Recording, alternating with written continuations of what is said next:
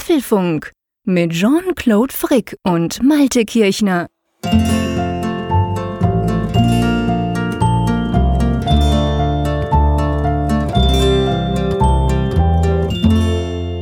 Herzlich willkommen zum Apfelfunk, genauer gesagt zur 110. Aufgabe, aufgenommen am 4. April, aufgenommen am Mittwochabend spät, während bei uns hier in Bern draußen ein Gewitter gerade den ersten Frühlingstag vertreibt, sitzt der Malte wahrscheinlich am Strand und sonstig, oder?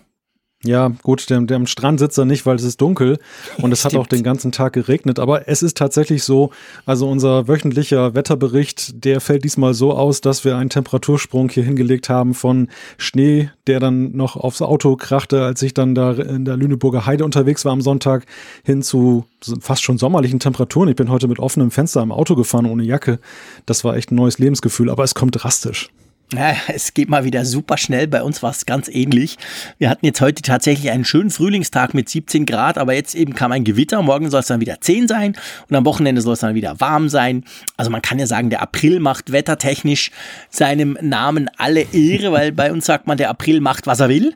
Von dem her würde das dann passen. Aber das interessiert euch ja nicht, liebe Hörerinnen und Hörer. Ihr wollt ja wissen, über was für schöne Apfelthemen wir sprechen. Und bevor wir das machen, müssen wir noch kurz zwei Dinge, ein positives und ein eher negatives, ähm, bekannt geben. Ich würde mal sagen, ich übernehme das Negative, weil da bin ich selber schuld dran.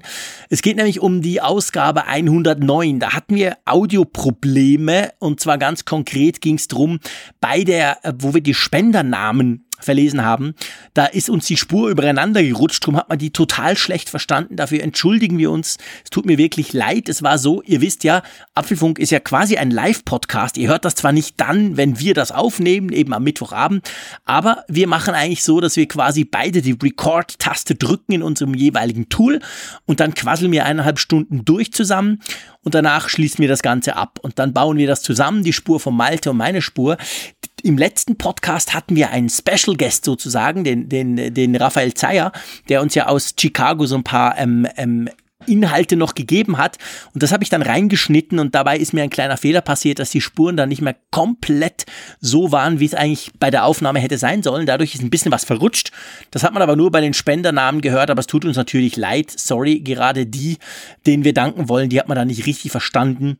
Also unser Dank gilt natürlich trotzdem. Aber ähm, wir haben auch was Positives zu berichten, gell, Malte? Ja, also sei noch kurz angemerkt, das war vielleicht die Zeitverschiebung. ja, stimmt, genau, das passt. Wir waren nicht ganz synchron, wir zwei hier. ja, nein, ich meine die Zeitverschiebung mit Chicago und, und Europa. ja, nein, Spaß beiseite. Es gibt was Positives zu berichten. Wir haben es auch auf Twitter kundgetan in äh, dieser Woche, dass wir nämlich die Abrufzahl von einer Million über, übertroffen haben. Also ich meine, das ist natürlich jetzt zuallererst mal etwas, was uns selbst freut, jetzt den Jean-Claude und mich, was für euch ja jetzt ja nicht so wahnsinnig relevant ist, aber es ist ein schöner Erfolg, der eben ja durchaus zustande gekommen ist. Ja, das aber es ist halt, sag mal, die Dankbarkeit ist ja einfach das große Thema, dass wir es einfach großartig finden oder Wahnsinn finden, muss ich sagen. Ne? In zwei Jahren über eine Million Downloads mittlerweile schon. Also das ist schon, das, das beamt einen weg. Ja, das ist völlig verrückt. Also das muss man, muss man wirklich sagen, das ist eigentlich total verrückt. Aktuell sind es jetzt am Mittwochabend 1.006.473. Ja, das ist crazy. Also es ist wirklich, wirklich verrückt. Das Ganze in 109 Ausgaben vom Apfelfunk. Und ich meine, am Anfang hatten wir ja noch deutlich weniger Hörer, logischerweise. Da hat uns ja noch keiner gekannt. Inzwischen darf man sicher sagen, sind wir eine feste Größe im Tech-Podcast-Bereich. Und ja, das hat uns einfach riesig gefreut. Der Malte ist natürlich mal wieder unser Statistiker. Er hat da irgendwie die Augen drauf gehabt. Und wir haben noch gerätselt, wie lange es wohl dauert. Wir haben nämlich am letzten Donnerstag, als die, die 109. Folge live ging, waren wir noch drunter. Und da dachte ich mir so, ja, pff, wahrscheinlich vielleicht eine knappe Woche oder so. Und es war dann eigentlich nur ein Tag, gell? Es war dann zack, es ging dann plötzlich ganz schnell. Und dann haben wir diese eine Million Abrufe quasi übersprungen gehabt. Genau, Karfreitag war es soweit. Also ich hatte persönlich noch mit Ostersonntag getippt, aber das ging dann doch so zackig, was dann wahrscheinlich auch an dem spannenden Thema lag, dass wir über das Bildungsevent gesprochen haben. Das hat dann doch sehr viele, trotz der Osterpause, die wir ja auch mal ein bisschen merken, viele hören ja eben den Apfelfunk auf dem Weg zur Arbeit, das bekommen wir auch immer wieder geschrieben. Aber dennoch haben dann einige trotzdem den Podcatcher, den Apfelfunk runtergeladen und den sich angehört und das haben wir dann auch am anderen Ende gesehen. Ja, ganz genau. Also lass uns mal zu den Themen kommen. Wir haben ja ganz viele spannende Themen wieder. Ist auch einiges passiert seit der letzten Woche, sagen wir mal zumindest im Softwarebereich. Ja, was haben wir denn für Themen? Mit was wollen wir loslegen, lieber Malte? Ja, es geht diesmal um Software. Letztes Mal ging es ja vor allem um Hardware. Und bei der Software ist es so, dass auch am, ich war es Donnerstag oder was Freitag? Ich glaube Donnerstag. Donnerstag, ja, genau, genau Donnerstagabend zur besten Apple-Zeit um 19 Uhr ist iOS 11.3 erschienen. Juhu. Und dazu gab es natürlich noch WatchOS 4.3, da werden wir auch drüber sprechen. Und dann gehen wir von der Software zu Personalien. Das ist eine ganz aktuelle Nachricht, denn Apple hat den AI-Chef Artificial, Artificial Intelligence äh, von äh, Google abgeworben. Das ist eine Riesengeschichte, da werden wir drüber sprechen, was das eigentlich jetzt bedeutet. Äh, wir werden auch sonst ein bisschen über Zukunftsvisionen sprechen. Man munkelte in den letzten Tagen, es soll irgendwann mal ein faltbares iPhone, also mit einem faltbaren Display kommen. Und ganz große Story der letzten zwei Tage, ähm, der Mac könnte mit ARM-Chips kommen, also nicht mehr mit ähm, Intel-Chips, sondern mit eigenen von Apple gebauten Chips. Da werden wir drüber sprechen. Ich sag mal ganz salopp, das faltbare iPhone kannst du knicken. Definitiv. Aber da kommen wir später. Jetzt nimm nicht alles schon vorne. Nein, nein, ich nehme es nicht vorweg und ich, äh, ich, ich spreche mal das nächste Thema an. Wir haben sehr viel Pencil-Feedback bekommen und deshalb widmen wir dem einen kleinen Extra-Part in unserer Feedback-Ecke. Ja, genau. der Stift und das iPad. Ich werde es mir ja, das sei an dieser Stelle erwähnt, ja jetzt auch dann persönlich angucken dürfen.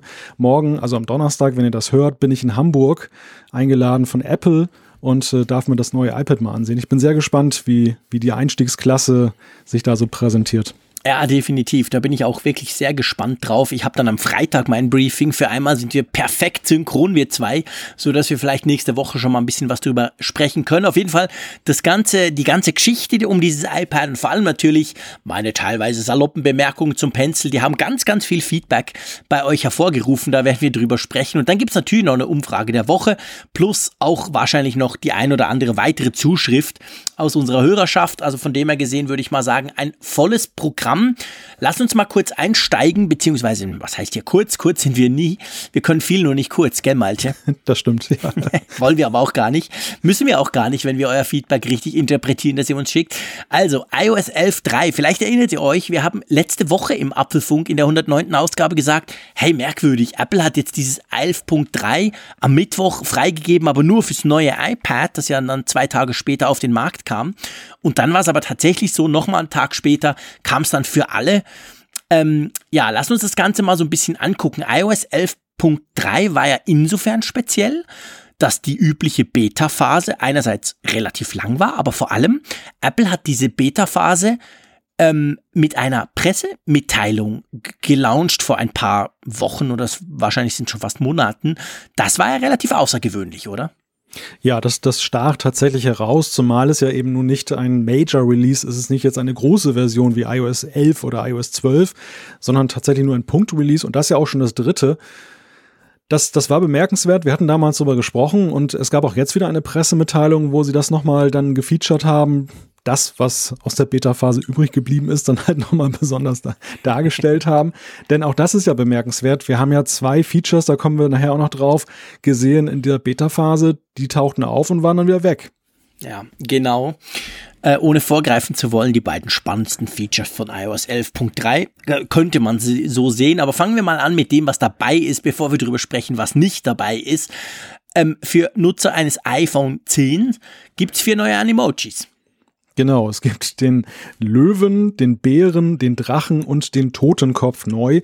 Bei den Animojis, falls ihr sie noch nicht entdeckt habt, man findet sie in der Messages-App, in der Nachrichten-App. Wenn man dort dann auf dieses kleine Mini-Symbol geht, wo ein Tierchen zu sehen ist, dann kann man die Animojis aufrufen und entsprechend da so Nachrichten anfertigen oder einfach nur mit rumspielen. Ja, ganz genau. Ähm, und dann natürlich die, ich sage mal, übrigens mir gefällt der Bär. Ich finde den Bär ganz witzig. Ich brauche die Animojis praktisch nie, muss ich auch sagen. Aber sie sind halt ein schönes technisches Use Case, zum mal zeigen, was eben diese, diese ganze Face-ID-Technik eigentlich so drauf hat. Und ich finde den Bär ganz witzig, den neuen. Aber ähm, viel spannender, und das ist sicher das Hauptthema bei iOS 11.3.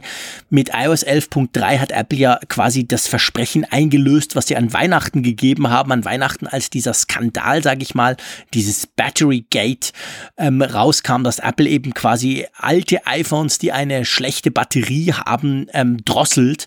Und da hat man ja versprochen damals, man wird eine Funktion einbauen, wo man erstens den Akkuzustand sehen kann, also wie gut ist mein eigener Akku noch und vor allem, wo man dann, wenn der ganz schlecht ist, selber entscheiden kann und sagen kann, okay, ich will aber die Drosselung trotzdem nicht aufs Risiko hin, dass das Ding zum Beispiel einfach mal abschaltet.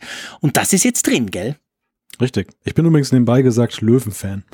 Du bist Löwenfan, okay, das passt ja, nicht schlecht. Ich finde find den putzig, also das, der, der hat's mir echt angetan. Ja, also ich finde auch, was ich auch sagen muss, ich meine, das sind ja nur vier und vorher waren es, was waren es, zehn, acht? Naja, auf jeden Fall, es waren viel mehr, die ja schon von Anfang an beim iPhone 10 dabei waren. Und ich finde aber eigentlich, sie haben, das sind, das sind fast die ja, ich weiß nicht, die Ausdrucksstärkeren, die jetzt dazu kamen. Ich meine, auch der, der Drache, der ist ja auch recht klasse, da wabert's überall rum und so. Also der ist, der ist wirklich schick animiert. Finde ich fast spannender, aber es kann natürlich auch sein, dass man einfach inzwischen schon ein bisschen erschlagen ist von all diesen Animojis. Gerade am Anfang vom iPhone 10 konnte man da kaum mehr durch Twitter gehen, ohne überall irgendwelche Animojis zu sehen, die einen da angequasselt haben. Vielleicht ist einfach drum das Neue, das, das einem gefällt. Ich weiß nicht genau. Ja, es waren, es waren zwölf in dem Start, in okay. der Startphase und jetzt sind es halt 16. Sie müssen, glaube ich, immer vier dazu machen, weil sonst irgendwie die Reihe nicht voll wird. der, der Bär ist, also ich, ich musste auch mich ja, wundern nicht, ein bisschen schmunzeln, als du den Bären erwähnt hast, weil den finde ich in der Liste noch am unspektakulärsten, okay. weil der ja diesem Panda-Bären ziemlich ähnlich sieht, der in Reihe 3 ist. Also der. Ja, ja, das stimmt. Ja, er sieht ihm ein bisschen ähnlich, aber ich weiß nicht, mir gefällt er einfach. Ich finde, der ist irgendwie gemütlich, der, der, der passt mir gerade. Ist ein bisschen verstörend, wenn man hier podcastet und die Emojis aufgerufen hat und sieht sich selber als Koala-Bär, äh, als hier Panda-Bär. Total merkwürdig der, aus. Der dann da die ganze Zeit redet. Ich mache das hier Aber mal ich lache aus. immer. Offensichtlich beim Podcast, wenn ich mir jetzt so angucke, der Bär, der lacht die ganze Zeit. Also es scheint, dass ich einfach, du siehst es zwar nicht, lieber Malte, ihr liebe Hörerinnen und Hörer, hört es vielleicht. Man, man, wenn man, wenn man einen Radiokurs macht oder ein bisschen Radio machen lernt, dann, dann wird einem gerne gesagt, du musst ins Mikrofon Lächeln, das überträgt sich dann in der Sprache. Offensichtlich mache ich das auf jeden Fall. Mein Emoji, der lacht die ganze Zeit, so, den schalte ich jetzt mal wieder aus. Lass uns mal zum, erst, äh, zum ernsten Thema Batterie kommen. Wie gesagt, das kann man jetzt einstellen, beziehungsweise finde ich persönlich viel spannender. Man kann jetzt gucken, wie es eigenen, dem eigenen Akku seines iPhones geht. Genau, also das, das Ganze ist ja zweigeteilt. Es gibt da ja eine unterschiedliche Betroffenheit bei den Nutzern. Es gibt ja die drastisch betroffenen Nutzer, das sind die, bei denen die Drosselung schon eingesetzt hat und die sich bislang gefragt haben, warum ist das so? Die können diese Drosselung jetzt auch deaktivieren. Das ist also, das Risiko wird in ihre Hände gelegt, ob sie in Kauf nehmen, dass das Gerät wegen einer schwachen Batterie jetzt mitten im Betrieb einfach ausgeht oder ob sie stattdessen es bevorzugen, ähm, dass dann eben die, die CPU ein bisschen langsamer ist und dementsprechend dann die App Apps dann halt manchmal spürbar länger laden, wobei wir ja auch wissen aus einem Videovergleich, dass es sehr unterschiedlich ist und beileibe nicht immer so drastisch, wie man jetzt vom Hören denkt. Die zweite Komponente ist die ganz allgemein, da muss die Batterie gar nicht jetzt weit hin sein, dass man mal gucken kann, wo steht die denn eigentlich? Also ist die jetzt schon, wie viel Prozent ist dann noch nutzbar? Und ähm, das finde ich ist eigentlich so für die, für die Masse eigentlich das interessantere Feature, ja. einfach mal zu gucken, wie weit ist mein iPhone. Ja, das finde ich auch. Also ich finde eigentlich das für alle ganz generell, finde ich ein super Feature, das das ich eigentlich wirklich, wirklich gerne, gerne nutze und gerne habe. Ich habe das jetzt schon versucht, verguckt auf meinem iPhone. Klar, iPhone 10, 100 Prozent, kein Problem. Ich habe es auf dem iPhone meiner Frau angeschaut, ein iPhone 7, das jetzt dann ein, eineinhalb Jahre alt ist. Und ich meine, sie braucht es auch viel, vielleicht nicht so exzessiv wie ich. Aber ich habe auch gestaunt, das war noch 93 Prozent, also eigentlich ein perfekter Akku mehr oder weniger. Also das finde ich eine sehr, sehr praktische Funktion, weil seien wir ehrlich, wenn deine Batterie so im Arsch ist, ich sag's mal so, dass da gedrosselt werden muss, dann ist das Ding wirklich hinüber. Dann sollte man es austauschen oder du lädst halt viermal am Tag dein, dein, dein Handy. Ein Kollege von mir, dem ging es tatsächlich so, iPhone 6S, viermal am Tag geladen. Und nachdem er dann von diesem vergünstigten Batterieaustauschprogramm ähm, profitieren konnte, kam er dann und hat gesagt, hey cool, ich, ich, ich, ich lade nur noch alle zwei Tage. Also der hat sich schon so dran gewöhnt gehabt, dass ihm gar nicht aufgefallen ist, dass da was nicht stimmen könnte. Von dem her finde ich diese Funktion, dass man eben mal sieht, wie es um den eigenen Akku steht, absolut sinnvoll. Und das bringt uns eigentlich zu einer Frage, die uns der Mike gestellt hat auf Twitter und die wir jetzt hier gerne mal aufnehmen. Und zwar die Frage, warum geht das eigentlich nur beim iPhone? Er konkret hat gefragt, wieso geht das nicht beim iPad? Er hat iOS 11.3 auf sein iPad geladen und wollte, und das ist ein völlig nachvollziehbares Vorgehen, das ging mir nämlich auch so bei meinem etwas älteren Familien-iPad, mal gucken, wie es denn um den Akku steht. aber die ganze Funktion, sowohl Batterie, Gesundheit, wie dann quasi, wenn es ganz schlecht wäre, noch die, die Möglichkeit, was einzustellen, die hat man nur beim iPhone. Ja, die hat man nur beim iPhone, du sagst es. Und das, das hat mich auch irritiert, als ich dann an dem Abend dann iOS 11.3 überall installiert habe und auch begierig war zu gucken, ich habe so ein altes iPad Air noch, wie weit ist das eigentlich akkutechnisch? Ich habe jetzt nicht das Gefühl, dass es jetzt irgendwie bald vom Gar aus steht, aber nach ein paar Jahren denkt man ja doch, inwieweit hat jetzt dann der, die Degeneration der Batterie da schon Raum ergriffen? Wie viel der tatsächlichen oder wie viel ist noch tatsächlich nutzbar von der damaligen Kapazität? Und dann stieß ich auch darauf, also ich habe nicht gesucht, sondern ich habe eigentlich beim fast beim Klicken auf Einstellungen das dann noch gemerkt, dass das ja gar nicht da drin ist, dass das ja in den Release Notes auch stand, dass es nur auf dem iPhone ist. Und dann dachte ich, warum eigentlich? Also es ist eigentlich schade, weil es gibt softwaretechnisch, wäre es kein Aufwand gewesen für Apple, das jetzt ja auch dann für das iPad dann drüber zu bringen, dann auch als Funktion. Das ist ja jetzt nicht irgendwie ein, Hexenwerk, das dann äh, jetzt auf das iPhone spezialisiert ist. Nein, überhaupt nicht. Also das ist, das ist ja letztendlich etwas, was Apple garantiert. Das sind Parameter, die sie garantiert auch auslesen. Also Apple selber beziehungsweise das iOS-Betriebssystem weiß auch bei einem iPad, wie es um den Akku steht. Das heißt letztendlich für uns Nutzer wird einfach der entsprechende Schalter und das entsprechende GUI einfach deaktiviert. Und das finde ich wirklich auch schade. Klar, wir alle wissen, der Skandal drehte sich um iPhones, um gedrosselte iPhones. Es war nie die Rede davon, dass iPads gedrosselt werden.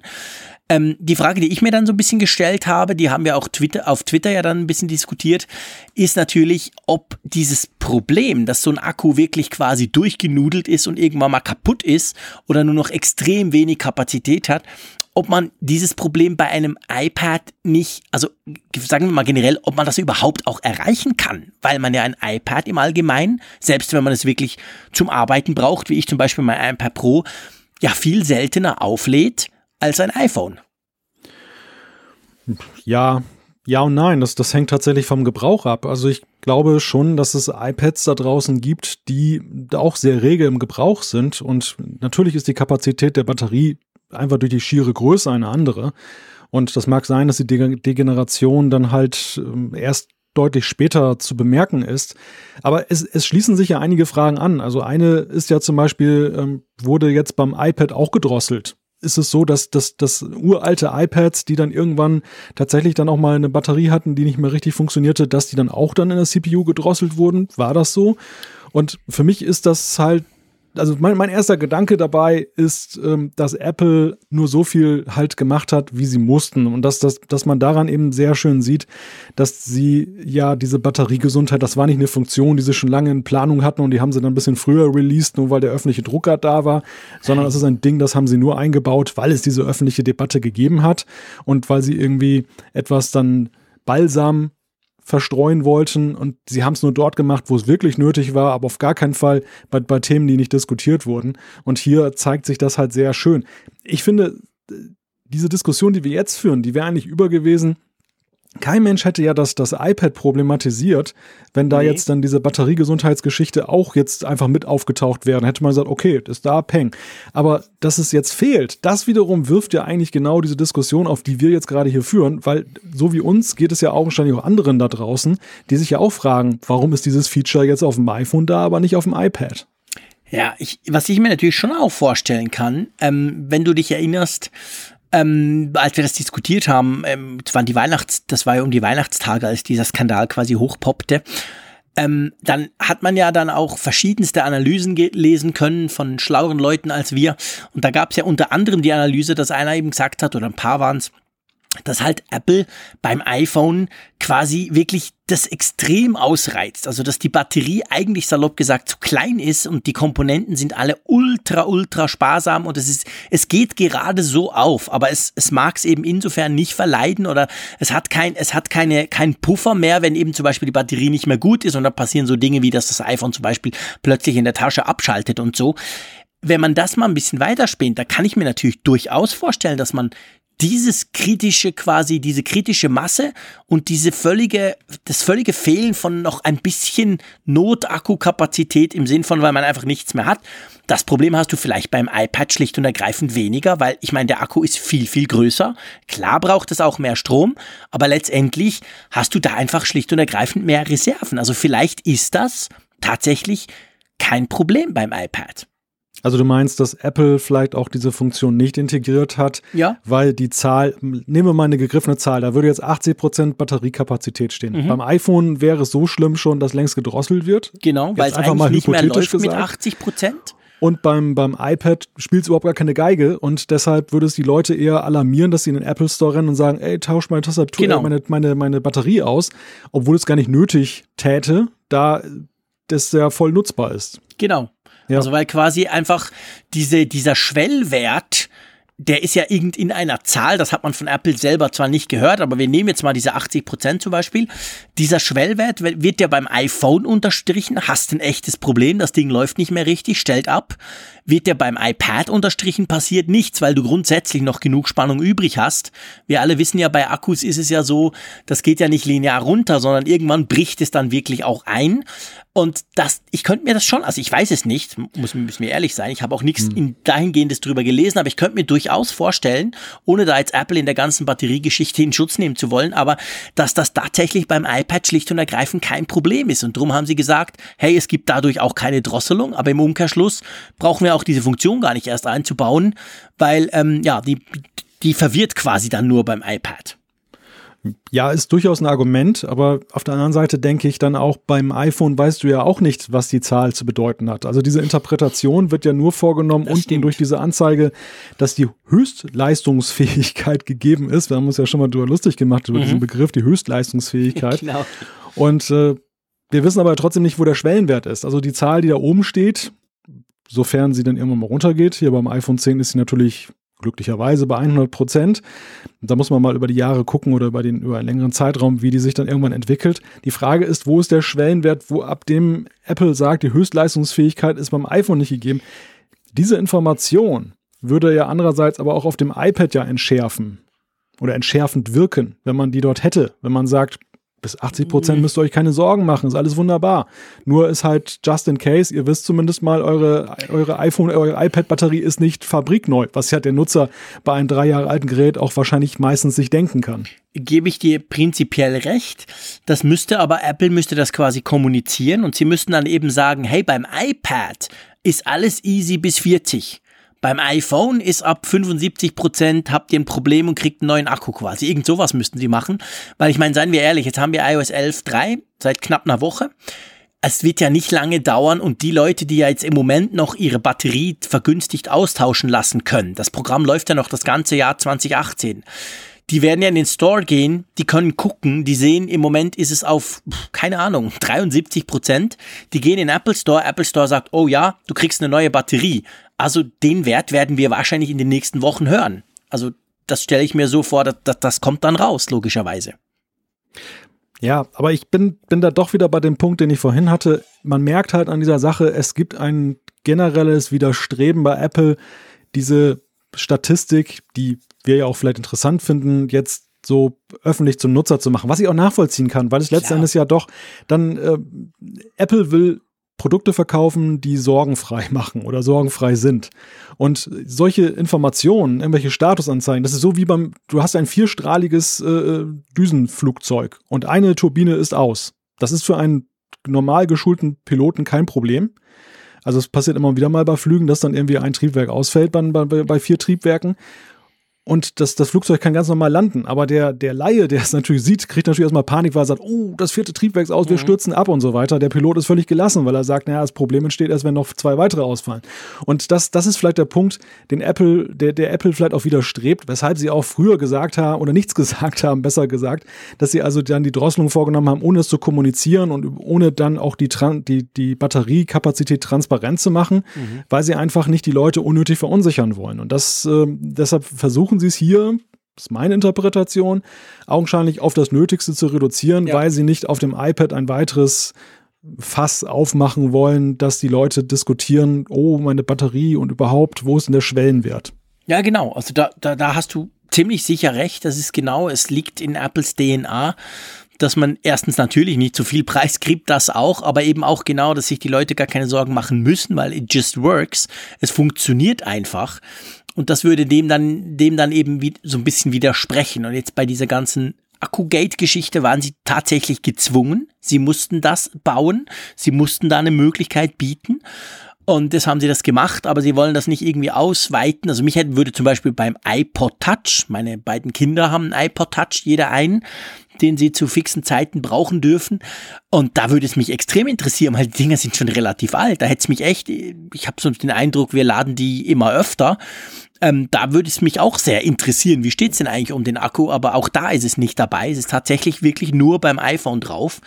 Ähm, von dem her gesehen, ja, also ich gebe dir recht, für die Nutzer wahrscheinlich unter Umständen sogar eher verwirrend. Für uns aber wäre es definitiv auch ein spannendes Thema. Und wenn ihr, liebe Hörerinnen und Hörer draußen, jetzt mit iOS 11.3 und einem iPhone 6, 6S oder 7 unterwegs seid und Probleme habt mit dem Akku und dann zum Beispiel in den Apple Store geht und den Akku tauscht zu diesem, zu diesem günstigeren Tarif, dann würde mich echt, würde uns das wirklich interessieren. Ihr dürft uns gerne schreiben, wie, wie, wie, wie sah es denn aus mit der Batteriegesundheit? Wann, wann kommt denn eigentlich dieser Schalter quasi, wo du selber wählen kannst, nee, komm, ich will Full Speed, auch aufs Risiko, dass das Ding abschaltet oder ich lasse es gedrosselt. Das würde mich mal interessieren. Schreibt uns das doch, wenn ihr so ein iPhone habt oder wenn ihr eben im Apple Store eine neue Batterie gekriegt habt. Guckt doch mal vorher rein, falls ihr iOS 11.3 schon drauf installiert habt. Das wäre spannend, oder? Das wäre spannend und es sei an dieser Stelle auch noch kurz eingeworfen, es gibt natürlich eine Alternative. Die gab es auch schon vorher. Es gibt ja Apps, die den Zustand der Batterie analysieren und anzeigen können. Da kriegen wir auch mal, wieder Tipps dann zugeschickt, welche Apps man dann nutzen kann am besten oder wo die Unterschiede sind. Also diese, diese Möglichkeit gibt es. Die Diskussion, die wir haben, rankt sich ja jetzt vor allem darum, wir wollen es on board haben. Wir, wir fänden es praktisch, wenn das jetzt nicht immer über eine Dritt-App nur möglich ist, wo wir erstmal dann eine finden müssen und schauen müssen, ob die es auch akkurat analysiert, sondern wir hätten es gerne von Apple selber. Genau, genau so ist es. Gut, dann, es gibt ja noch ein paar neu, andere Neuerungen in iOS 11.3. Wir sind noch gar nicht so weit bei unserer Liste. es gibt, ähm, was mir aufgefallen ist, wenn du das iPhone startest, gibt's neu noch so eine Datenschutzseite, ähm, die kommt, gleich unmittelbar nach dem ersten Neustart. Hängt das irgendwie mit dieser neuen EU-Verordnung, die im Mai ähm, greift, zusammen? Ein deutliches, definitives Ja. Apple hat sich da verraten. Ich, ich habe es im ersten Moment auch vermutet, dass es so ist. Und ein paar Tage später kam jetzt ein Tweet, da hatte jemand irgendwie eine Fehlfunktion auf dem Apple TV, wo auch diese Anzeige nach dem Update kam. Und da waren die, waren die Texte ausgetauscht durch die Variablen, die da gesetzt sind. Also die, bei dieser Lokalisierung, Apple macht das in verschiedenen Sprachen immer, diese Screens. Und da ist es so, der wird grundsätzlich layoutet mit so Makros oder Variablen und die werden dann vom Programm ausgetauscht durch die tatsächlichen Texte in der jeweiligen Sprache, die eingestellt ist. Und da hatten diese, diese Makros hatten dann den Namen GDPR oder wie das dann im englischsprachigen Raum heißt, also diese DVSGO oder also ich kann mir das immer nicht merken, die richtigen Buchstabenreihenfolge. Also Doch, auf jeden Fall die Datenschutzgrundverordnung, DSGV, genau. genau, ja, du hast richtig gesagt.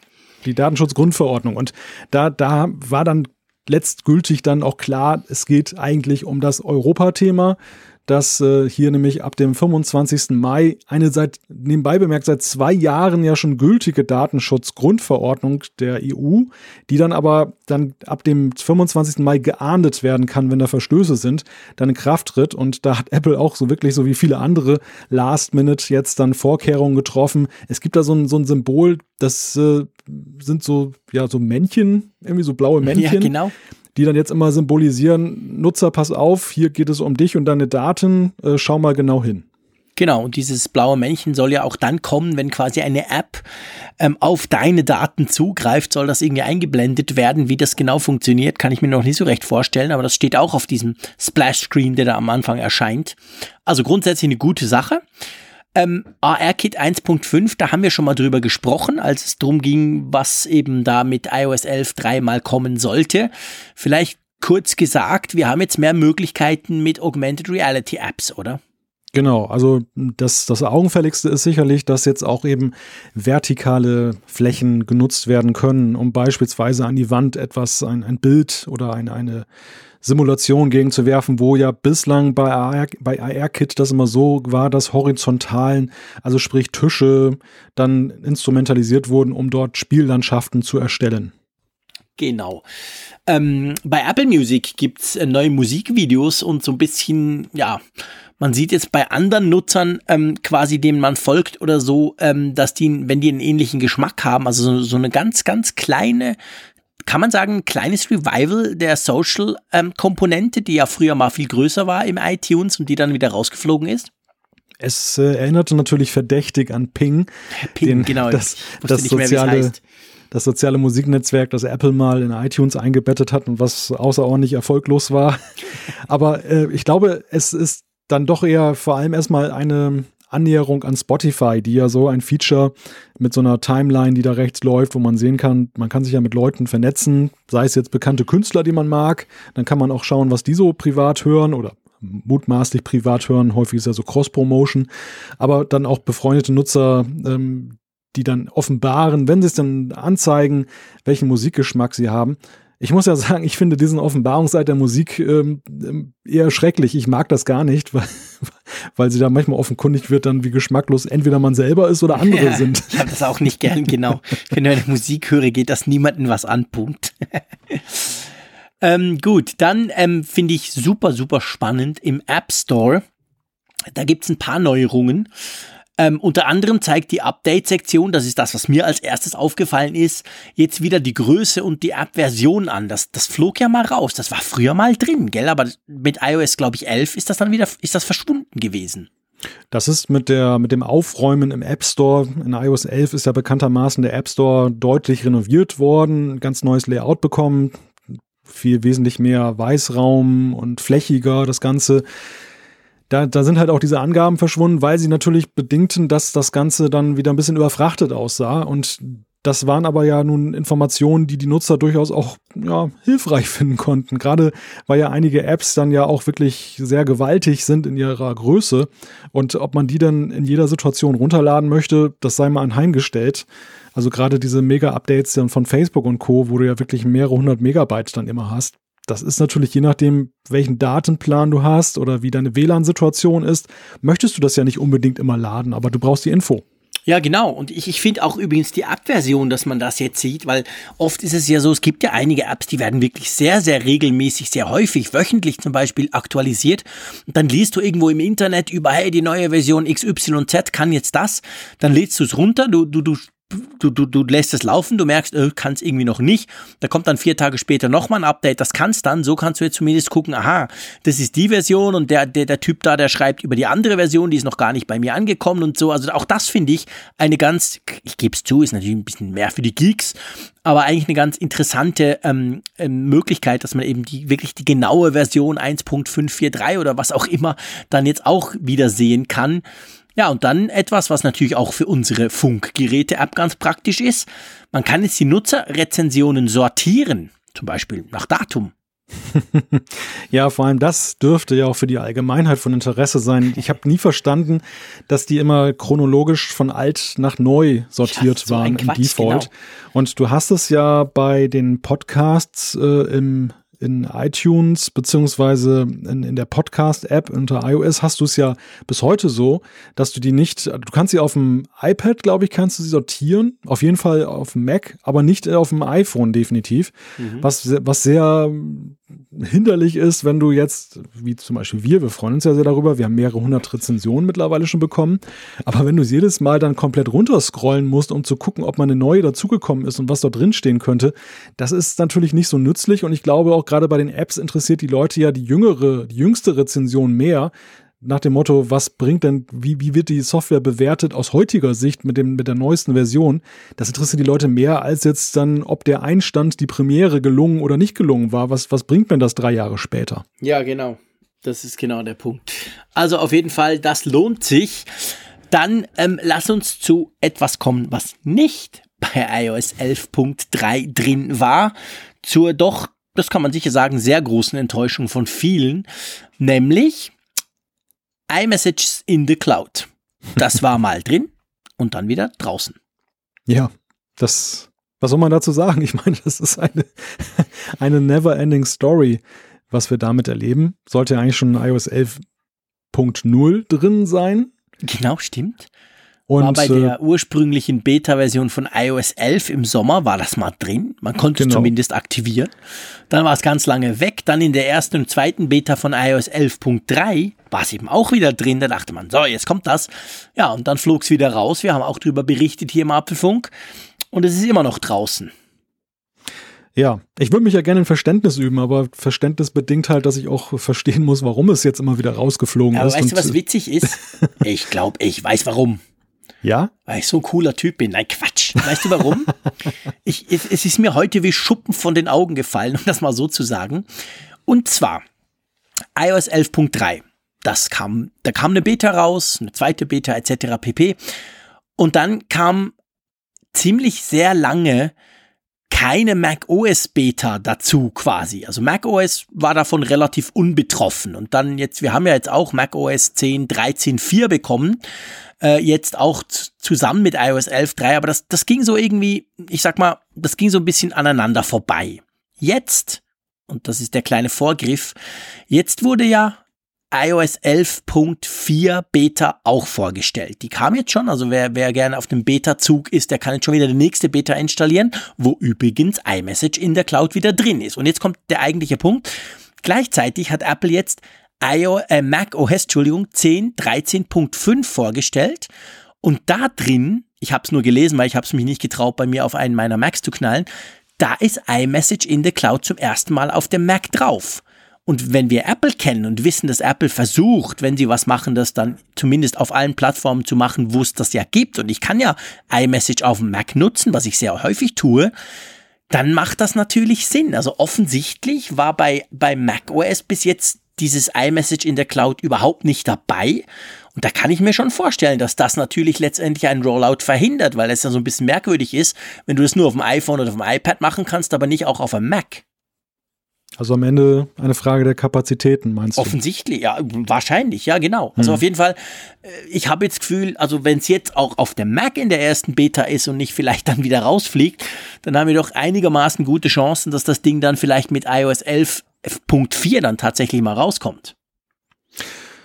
Ja, mag sein. Also das ist eine interessante These. Das, das würde ja erklären, warum sie es dann ein paar Mal drin hatten. Es gab ja auch nie jetzt irgendwelche Fehlerberichte aus den genau. Betas, die laut geworden sind, dass es nicht überhaupt nicht funktionierte mhm. oder irgendwelche äh, schwerwiegenden ja, Probleme gab. Also das, das, das, das wäre plausibel. Ich würde mir in dem Zusammenhang übrigens wünschen, dass man es dann auch über die iCloud, also über den, den Webzugang zur iCloud nutzen kann. Stimmt. Denn du, denn du hast ja zu Recht angesprochen, es ist sehr praktisch und das ist auch wohltuend gegenüber anderen Messengern. Ich kann zwar WhatsApp ja auch über so eine etwas fusselige Web-Schnittstelle über den Browser mit QR-Code einscannen und Tetretem benutzen, funktioniert aber dann nicht unbedingt überall. Also zum Beispiel in Firmennetzwerken habe ich festgestellt, die gut geschützt sind nach außen, da kann man das gar nicht machen mit diesem QR-Code, da wird das unterbunden von der Firewall. Und das wäre natürlich eine super Sache, weil iCloud kann ich zumindest ich auf der Firma öffnen und dann ja. das ist ja wesentlich praktischer, wenn du jetzt gerade sowieso an einem Computer sitzt, ja, wenn du dann iMessages dann darüber beantworten kannst, anstatt immer dieses Geknibbel dann auf dem kleinen iPhone. Also das, das wäre natürlich schon nützlich. Ja, massiv. Also ich meine, wir müssen jetzt, ich habe schon oft gesagt, dass ich WhatsApp für einen totalen Obermüll halte, aber natürlich trotzdem die ganze Zeit brauche, weil die meisten meiner Kontakte da drauf sind. Aber ich meine, auch dieser Web-Client auf, auf dem PC oder auf dem Mac, ich meine, der ist ein schlechter Scherz mit diesem QR-Code-Gelumpe da und das fliegt dann alle zehn Sekunden wieder raus, da musst du es schon wieder scannen. Ah, ein totaler Schwachsinn. iMessage ist da tatsächlich viel, viel besser. Durch, Durchgang, durchgängig rund und funktional. Und wenn jetzt eben noch was mit dieser iMessage in der Cloud kommt, das wäre echt cool. Und übrigens, du hast recht, du hast vorhin gesagt, man hat ja nichts gehört beim iPhone während den Beta-Phasen, als es noch drin war, dass es nicht hätte funktioniert. Also ich kann zum Beispiel sagen, ich habe das natürlich damals bei der ersten Beta gleich aktiviert und wenn ich jetzt auf die Übersicht meiner iCloud-Daten gehe, dann sehe ich, dass ich 1,2 Gigabyte iMessage, also Nachrichten drin habe in der Cloud. Die kann ich zwar im Moment noch nirgends irgendwie synchronisieren, aber das hat offensichtlich schon funktioniert. Es klaut auf jeden Fall einiges an Daten. Also das läuft und ja, ich hoffe auf jeden Fall, dass es jetzt dann kommt, wenn sie jetzt auch auf Mac das machen und dein Einwand, das Ganze dann noch im Browser, da hast du natürlich recht, da müssen sie auch dran denken. Lass uns zum zweiten kommen, das leider noch nicht dabei ist, was wahrscheinlich mehr Leute nervt. Das ist AirPlay 2. Wir haben ja schon viel über AirPlay 2 gesprochen. Die Möglichkeit zum Beispiel ähm, von einem iPhone aus mehrere Lautsprecher anzusteuern. Wer ein HomePod hat, könnte zwei davon, wer, wer zwei HomePod hat, muss man sagen, der könnte die in einem Stereo-Modus laufen lassen und so weiter. Ähm, ja, AirPlay 2 ist aus iOS 11.3 genauso rausgeflogen wie eben diese iMessage in der Cloud, dürfte aber wahrscheinlich trotzdem auch bald wieder zurückkommen, oder? Ja, so wie es aussieht, oder es ist ja definitiv so, dass ein iOS Beta, iOS 11.4 Beta 1 ist wieder aufgetaucht ist, also ein neuer Anlauf. Und ich denke, unsere These, die wir ja schon mal hier aufgestellt haben, dass Apple die Peinlichkeit in Anführungszeichen vermeiden möchte, dass das erst Feature in iOS 12 wird, was auf der WWDC dann vorgestellt wird. Das wird Apple schon dazu bewegen, das jetzt irgendwie noch hinzukriegen, dass es bis Anfang Juni dann im Final Release von iOS 11.4 raus ist. Es sei denn, es türmen sich da wirklich Probleme auf, die nicht zu überwinden sind in diesem Zeitfenster. Aber es ist, glaube ich, schon gegenüber iMessage in the Cloud, so sehr ich verstehen kann, dass du das Feature äh, schmerzlich vermisst, aber ich glaube, es ist für Apple die größere Blamage. Weil der, das, das Wohl und, und äh, die Zukunft des HomePods sind ja eng verknüpft eben mit diesem Feature, mit der Möglichkeit, dann auch die, die Stereo einzusetzen und ähm, dass das all das nicht funktioniert hat bis zum jetzigen Zeitpunkt, dass da ein Produkt auf dem Markt ist, schon seit vielen Wochen, natürlich begrenzt auf lokale Märkte, das mindert so ein bisschen momentan. Vielleicht liegt es auch daran, nebenbei bemerkt, dass es in Deutschland noch nicht am Start ist, dass der HomePod da noch auf sich warten lässt, denn am Gerät selber kann es ja kaum liegen. Und äh, das, ist, das ist für Apple eine unschöne Sache. Und ich glaube, die Kapazitäten werden jetzt alle da reingehauen, das jetzt auf den, auf den Weg zu bringen. iOS 11.3 war ja nun voll mit Features, Stichwort Datenschutz, Stichwort Batterie, die, die keinen weiteren Aufschub duldeten. Da waren sie unter Druck. Sie mussten diese Batteriesache endlich mal auflösen, mhm. die, wo sie das Weihnachten schon versprochen haben und sie mussten Datenschutz auch zum 25. Mai jetzt spätestens rausbringen. Also sie hatten jetzt nicht mehr das Zeitfenster, um das noch äh, nachzurüsten. Deshalb vermutlich die Entscheidung dann Punkt 4 zu nehmen. Aber ich denke, jetzt, jetzt wird's laufen. Ja, das denke ich auch. Also das ist, wir haben schon viel über, über AirPlay 2 und das Fehlen gesprochen und wie peinlich das für Apple ist, vor allem mit dem neuen Produkt HomePod. Also ich denke, das, das müssen sie jetzt hinkriegen. Es dürfte schon so eines der am längsten erwarteten Features sein, die mal vorgestellt wurden und dann ein Dreivierteljahr, vielleicht sogar knapp ein Jahr später dann wirklich erscheinen. Also das ist schon natürlich eine riesige ja, eine Riesenzeit, die da vergangen ist. Und ich denke, also ich hoffe natürlich, iOS 11.4.1 äh, 11.4 Beta 1, sorry. Da ist es drin. Ich werde immer schön brav jede Beta bei mir installieren und würde dann auch gleich berichten, wenn es wieder rausfliegt. Aber ich hoffe, dieses Mal bleibt es drin. Ja, wir bleiben dran. Was drin oder drauf ist, ist WatchOS 4.3. Das kam ja auch noch. Meistens ist es ja so, dass wenn man ein iOS-Update kriegt und eine Apple Watch hat, dass man dann auch ein entsprechend passendes WatchOS dazu kriegt. Ja, und dieses Mal so kam es mir jedenfalls vor, ist das erste Mal seit langem, seit gefühlt sehr langem, dass man auch mal wieder so das ein oder andere neue oder wiederkehrende Feature auf der Uhr hat. Meistens war es vorher so, man hat das eingespielt. Das WatchOS Update, das dauert übrigens immer noch extrem viel zu lange, lieber Apple. Macht da mal was, Klammer zu. Ja, und dann hat man eigentlich nichts gemerkt davon, außer dass die üblichen Fehlerbehebungen. Aber dieses Mal gibt es ein paar Dinge, die man wirklich sieht. Ja, es gibt eine ganze Reihe von Punkten, die durchaus jetzt bemerkenswert sind. Es ist allerdings auch so, das habe ich da auch dann im Nachhinein erst gelesen, dass einige berichtet haben, dass die Performance nochmal besser geworden ist, vor allem auf den mhm. älteren Modellen. Und das kann ich durchaus bestätigen. Also zumindest was das Eröffnen von Dritt-Apps angeht, okay. die sind nochmal auf der Series 0 spürbar schneller geworden. Was ja doch einigermaßen verblüfft, dass Apple dann überhaupt noch ja, dann für so ein ganz altes Gerät noch Verbesserungen bringt.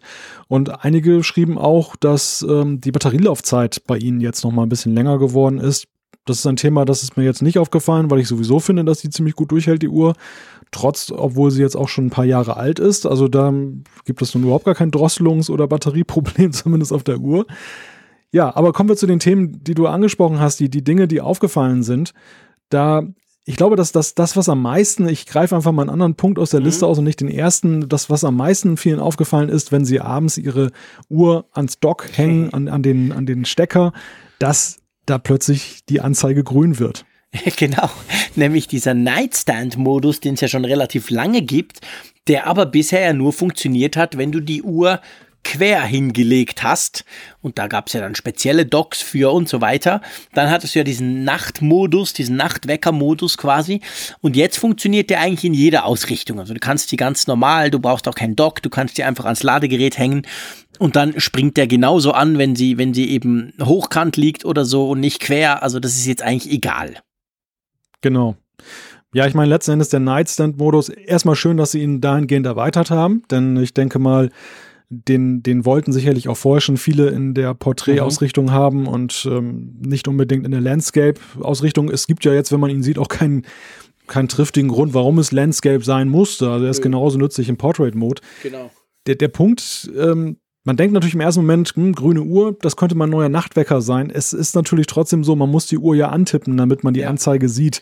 Oder also du rüttelst am Nachttischchen oder so, das geht Genau, auch. Das, das kommt bestimmt auch gut, wenn man eine Partnerin hat oder einen Partner und dann fängt man plötzlich an. Halt leise rütteln. ja, man muss bewegen, also sprich, die Uhr muss irgendwie erschüttert werden in irgendeiner Form, dann springt der an.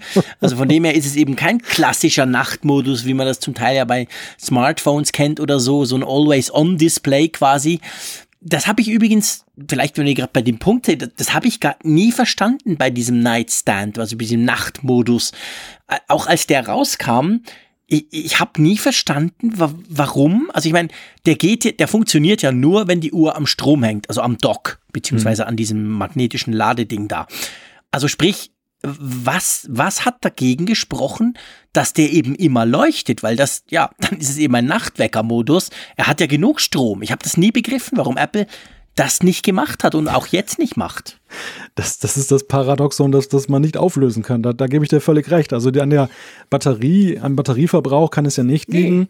Wenn es das Problem gewesen wäre, dass man Angst hat, dass die Zahlen sich einbrennen, was ja auch eher unwahrscheinlich ist, dann, dann kann man ja die, die Anzeige auch irgendwie Bewegung halten, dass genau. man jetzt wie so ein Screensaver dann letzten Endes dann die, die Zahlen dann irgendwie dann immer mal in eine andere Ecke stellt, das würde auch keinen stören.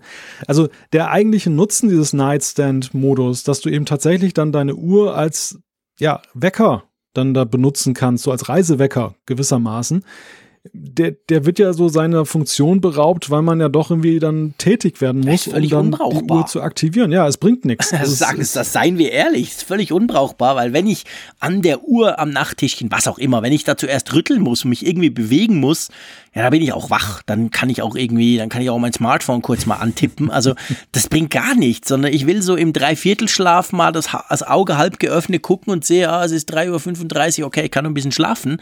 Aber ich will nicht irgendeine Aktion ausführen müssen. Also das Ding bringt schlicht und ergreifend nichts. Ihr dürft uns gerne schreiben, wenn ihr es anders findet. Würde mich auch interessieren, falls das jemand findet, was denn der Vorteil an diesem Ding ist. So bringt er nichts und ich finde ehrlich gesagt auch, obwohl man ihn jetzt verkehrt rum oder andersrum auch nutzen kann, bringt er immer noch genauso wenig. Ja, ausgenommen in Erdbebengebieten, wo es dann rüttelt. okay, genau. da bist du hoffentlich auch so wach, denke ich jetzt mal. Aber ja, auf jeden Fall der Nightstand-Modus, den kann man jetzt in einer anderen Ausrichtung nutzen. Dann kann aber noch was anderes dazu, und zwar das Siri Watch Face gibt ja. Das ist ja dieses quasi automatische, ich finde raus, was du gerade brauchen könntest und zeige dir das an Watch Face. Und da kann man jetzt auch die Aktivitätsringe sich anzeigen lassen. Etwas, was ich tatsächlich zugegebenermaßen merkwürdig fand, dass das nicht drin war bei Siri, weil es ja doch noch so, ja, es kann ja doch recht motivierend sein, wenn man sieht, ah, ich bin ganz gut unterwegs mit meinen Ringen auf der Uhr. Also wenn schon Watchface das quasi selber Informationen wechselt und auch anzeigt, dann das. Also auf jeden Fall, jetzt ist es dabei mit WatchOS 4.3. Hm. Das, das ist ganz cool. Ja, also du konntest es ja vorher auch schon als sogenannte Complication dazu laden. Du hast ja diesem Siri Watchface hast du oben links ja eine Complication, aber da ist man ja doch, man wirtschaftet damit. Ich weiß nicht, wie es dir geht, aber ja, das ist, es ist immer. Ich habe immer zu wenig. Ja, Genau, man liebt ja per se schon mal die Watchfaces, die einem drei Komplikationen genau. erlauben. Das ist schon mal ein großer Service an den Nutzer. Schlimm sind die, wo es nur eine gibt. Und äh, hier bei der war es ja nun tatsächlich so, es gab nur eine und dann ist man natürlich hin und her gerissen. Was nimmt man jetzt? Datum mhm. ist ja auch durchaus immer mal praktisch. Genau. Und äh, ganz zu schweigen von anderen Funktionen aus irgendwelchen Apps und so. Und, ich meine, das, das ist ja lustig. Die Apple Watch, da muss ich jetzt gerade reingrätschen. Das ist wirklich, finde ich, ein super Thema. Ich könnt, wir könnten mal einen Podcast nur über Watchfaces sprechen. Das würden wir locker füllen. Aber die Apple Watch Watch, ihr wisst, ich bin ein gigantischer Fan davon, ich trage sie immer. Die Apple Watch ist das einzige Strombetrieb, sagen wir, akkubetriebene Gerät, wo ich die Batterielaufzeit jeweils nicht auf so eine Complication lege. Und zwar einfach, weil ich weiß, das Ding hält immer mindestens zwei Tage durch und ich tue es ja spätestens nach zwei Tagen aufs Ladedock. Also muss ich mich um die Batterie tatsächlich nicht kümmern. Aber auch sonst, ich gebe dir recht, man hat immer ein bisschen zu wenig von diesen Complications. Es ist immer recht schwierig, alles zusammen hinzukriegen. Und ja, auf jeden Fall bei Siri, in diesem Siri Watch Face braucht man jetzt die eine Komplikation, die man ja nur hat, nicht mehr brauchen für die Aktivitätsringe, sondern man kann das so einstellen, dass die dann ab und zu von Siri selber, von diesem Watch Face quasi, ja, nach oben gespült werden. Ist witzig, also wir sind augenscheinlich da sehr kon konträr zueinander, denn ich bin, oder ich bin Traditionalist, ich habe da die Akkulaufzeit Ehrlich? tatsächlich immer okay. da oben eingeblendet, diesen Ring, wo man sehen ich kann. Ich hatte es am Anfang so auch bei der ersten. Ist da noch drin. Die hält ja auch nicht lange. Nein, ja, äh, auf jeden Fall, da hatte ich es wirklich Moment, auch noch, Moment, weil Moment. ich dachte, uah, das wird dann knapp, aber ich muss dir ehrlich gesagt sagen, seit der, eigentlich schon seit der zweiten, also Series 2, habe ich gemerkt, in meinem Use Case, ich gebe zu, ich bin kein Sportler, ich mache nicht viele Workouts, äh, eigentlich nie, also von dem her okay, Akkulaufzeit, aber das war immer war immer so problemlos, dass ich irgendwann mal angefangen habe, dass ich gesagt habe, okay, dann lässt du das jetzt weg und knallst da was anderes hin. Ja, ich meine, du hast ja grundsätzlich damit recht, dass es gar kein Laufzeitproblem gibt. Ich habe zumindest auch keins. Das müssen mhm. schon extrem anspruchsvolle lange Tage gewesen sein, trotz des alten Geräts. Und da muss ja. ich dir wiederum widersprechen. Also das ist auch bei der Series 0 kein Thema. Ja, also äh, im Prinzip ist es Traditionalismus, dass man dann eine Akkulaufzeit dann gerne eingeblendet haben möchte oder irgendwie geekig, nerdig, dass man ja. halt irgendwie zu statistischen Zwecken gerne wissen möchte, wo steht meine Uhr ja, am klar. Abend dass das oder Ich musste mir auch. tatsächlich auch zuerst abgewöhnen. Ich gebe dir recht. Also man ist sich gewöhnt, bei einem Bildschirmgerät zum Rumtragen, da, da will man irgendwie die Akkulaufzeit sehen. Und mich nervt das zum Beispiel auch beim iPhone 10 unglaublich, dass man jetzt die Prozentzahl nicht mehr sehen kann. Äh, wegen der Notch. Also das finde ich extrem schlecht und das nervt mich fast täglich, weil dieser Balken mir zu wenig genau ist beim iPhone. Aber ihr wisst, mein iPhone, das kriege ich auch immer locker leer. Aber bei der Uhr, ich habe es mir dann quasi aktiv abgewöhnt und habe dann da andere Sachen hingeknallt. Ich muss da schmunzeln, denn das, das erinnert mich so ein bisschen an, an den Übergang damals, als die Flatrates fürs Internet kamen. Also vorher war, mal, war es ja so, die ersten Internetzugänge waren auch noch mit Volumen oder, oder Gebühren basiert, oh also zeitbasiert. Und dann hatte man irgendwelche Dinge laufen, dann so Tools, dass man ja, guckte. Leiste irgendwie, gell, die das genau. gezählt genau. haben. Ja, genau. Genau. Und, und, und dann kamen ja plötzlich die Flatrates auf und man, man schwebte so ein bisschen im luftleeren Raum, weil man halt sich ja erstmal mühsam abgewöhnen musste. es war völlig blödsinnig, noch auf die Zeit oder auf das Volumen zu achten. Es, es brachte eigentlich weiter und trotzdem hat man es immer noch gemacht oder hat dann auch gespart, dass man gesagt, oh, nicht so lange ins Internet könnte teuer werden. Stimmt. und, und genauso, genauso verhält es sich ja an der Stelle auch mit dem, mit dem Akku. Also im Grunde genommen der Übergang ins Akku-Zeitalter, Akku-Flatrate-Zeitalter. Ja, ja Akku-Flatrate, das ist ein schönes Wort. Ich meine, das wünschen wir uns natürlich letztendlich alle, ehrlich gesagt. Das wünsche ich mir beim iPhone. Das wäre genau das. Ja, genau, Akku-Flash, sehr geil. Ähm, vielleicht noch ein kleiner Disclaimer, weil ich, ich spüre schon wieder ein Zucken im Rücken, dass dann da wieder Tweets und, und ganz viel Feedback von euch kommt, nämlich von der Sportler-Fraktion, die mir dann schreiben, ja, aber bei der Apple Watch 3 mit LTE, wenn ich unterwegs bin, autark quasi, dann ist die Akkulaufzeit ja total scheiße. Wenn ich nur einmal ein Telefonat mache von 10 Minuten, ist der halbe Akku leer. Da habt ihr im Prinzip natürlich recht. Wenn eine LTE-Verbindung besteht und ihr das iPhone zu Hause lasst, dann nuckelt das schon ein bisschen am Strom. Und wenn du dann noch telefonierst, dann geht's relativ schnell. Ich habe die LTE-Watch, aber ich brauche sie sehr selten ganz autark und telefonieren tue ich damit tatsächlich gar nie. Drum stimmt das für mich. Aber falls ihr das noch sagen wollt, ihr habt recht. Also das LTE-Ding saugt den Akku sehr schnell leer. Da ist man durchaus vielleicht auch froh, wenn man da noch eine Akkulaufzeit bzw. eine Akkuanzeige irgendwo eingeblendet hat.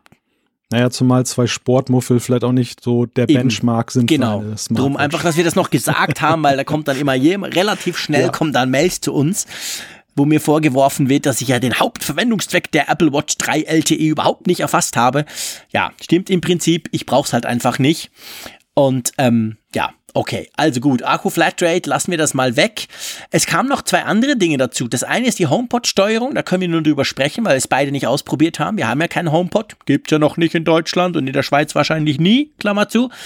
Also lassen wir es einfach weg. Und dann aber musst du mir den, den letzten Punkt, den habe ich überall gelesen in den Release Notes und vor allem auch im Internet. Die Musik-Fernbedienung ist zurück. Ähm, klär mich mal auf. Ich habe das nicht begriffen. Was genau kam jetzt da zurück? Ja, das ist in der Tat ein, ein, eine gute Frage.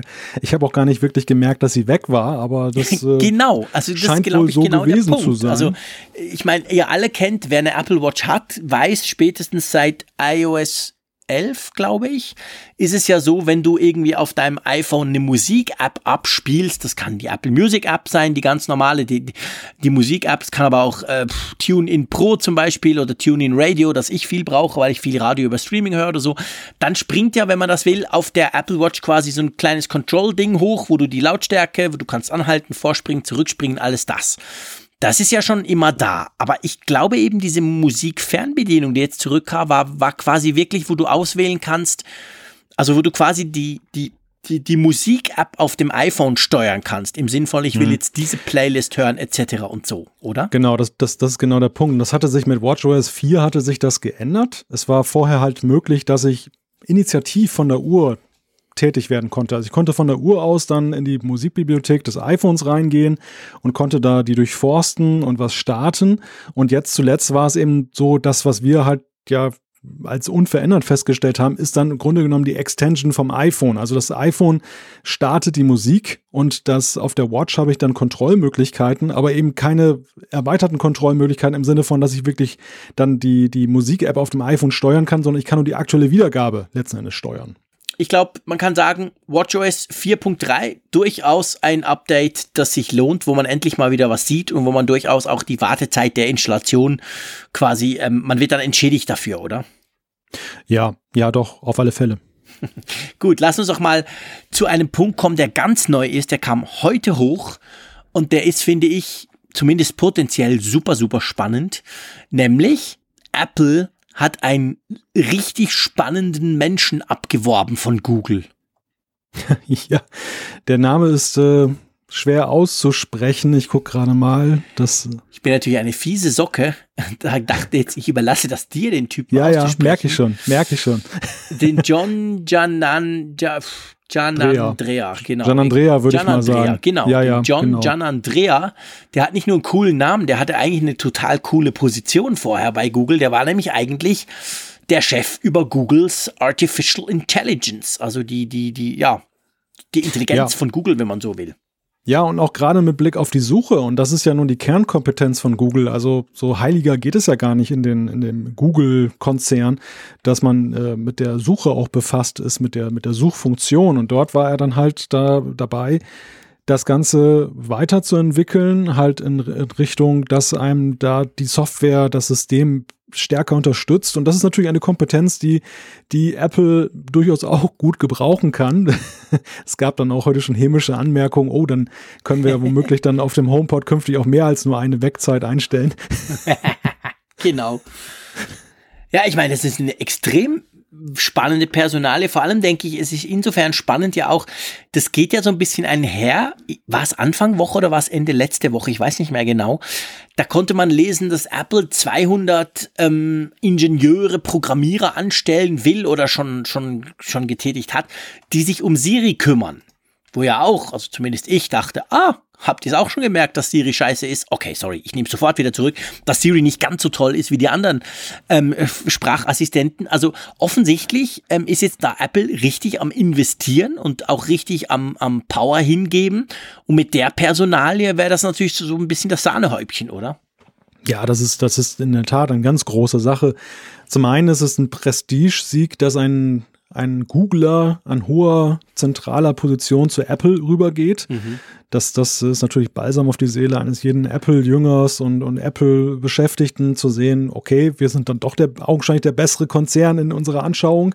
Aber vor allem ist es strategisch natürlich eine große Sache, denn Apple hat ja auch schon zur letzten Weltentwicklerkonferenz 2017 erklärt, dass eben neben vielen Dingen wie AR-Kit und so weiter vor allem auch Machine Learning ein großes Thema ist. Sie haben ja da mit Core ML ja auch mhm. dann Entwicklerschnittstellen eingeführt, die eben dann auch dann Apps sind, ermöglichen, dass sie eben Machine Learning einsetzen. Apple selber hat sich das auch auf die Fahnen geschrieben und hier sehen wir einen Schachzug, der ja darauf hindeutet, dass das nur der Anfang war, dass da noch viel Größeres geplant oder in der Entwicklung ist, dass das für Apple ein ganz großes Thema ist und ja, man darf gespannt sein, was dabei rauskommt.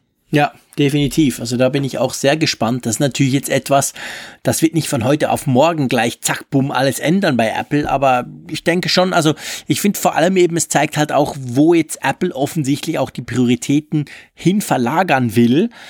Und ja, also letztendlich, wenn es rund um Siri geht und das ist natürlich ein zentrales Thema, dann kann man das eigentlich ja nur unterstützen, oder?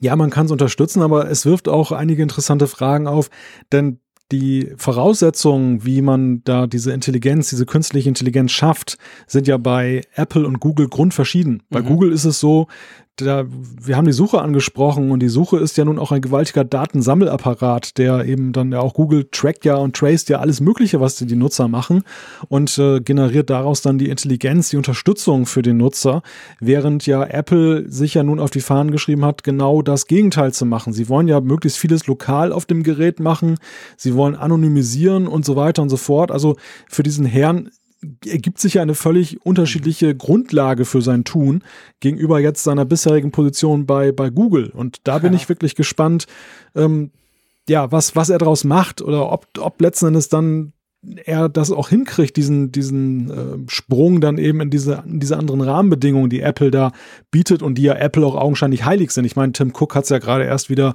bestätigt in der, in der Diskussion um Facebook, wo er sich ja so einen kleinen Krieg da jetzt mit Mark Zuckerberg, mhm. dem Facebook-Chef da gibt, wo ja, er wurde ja in China gefragt, wie er denn wohl ähm, agieren würde an Zuckerbergs Stelle, so sinngemäß. Und da hat er ja gesagt, er würde nie in dieser seiner Position sein. Er wäre nie in der Situation wie, wie der Zuckerberg jetzt, genau. Genau, und wo, wo ja Zuckerberg jetzt dann zurückgeschossen hat und hat ja gesagt, also das äh, wäre ja, das könnte man nur sagen, wenn man immer wieder hart daran arbeitet. Dieses Hardworking ist auch so eine böse Anspielung auf das, was Apple immer wieder bei seinen Keynotes sagt, dass sie wieder sehr hart gearbeitet haben.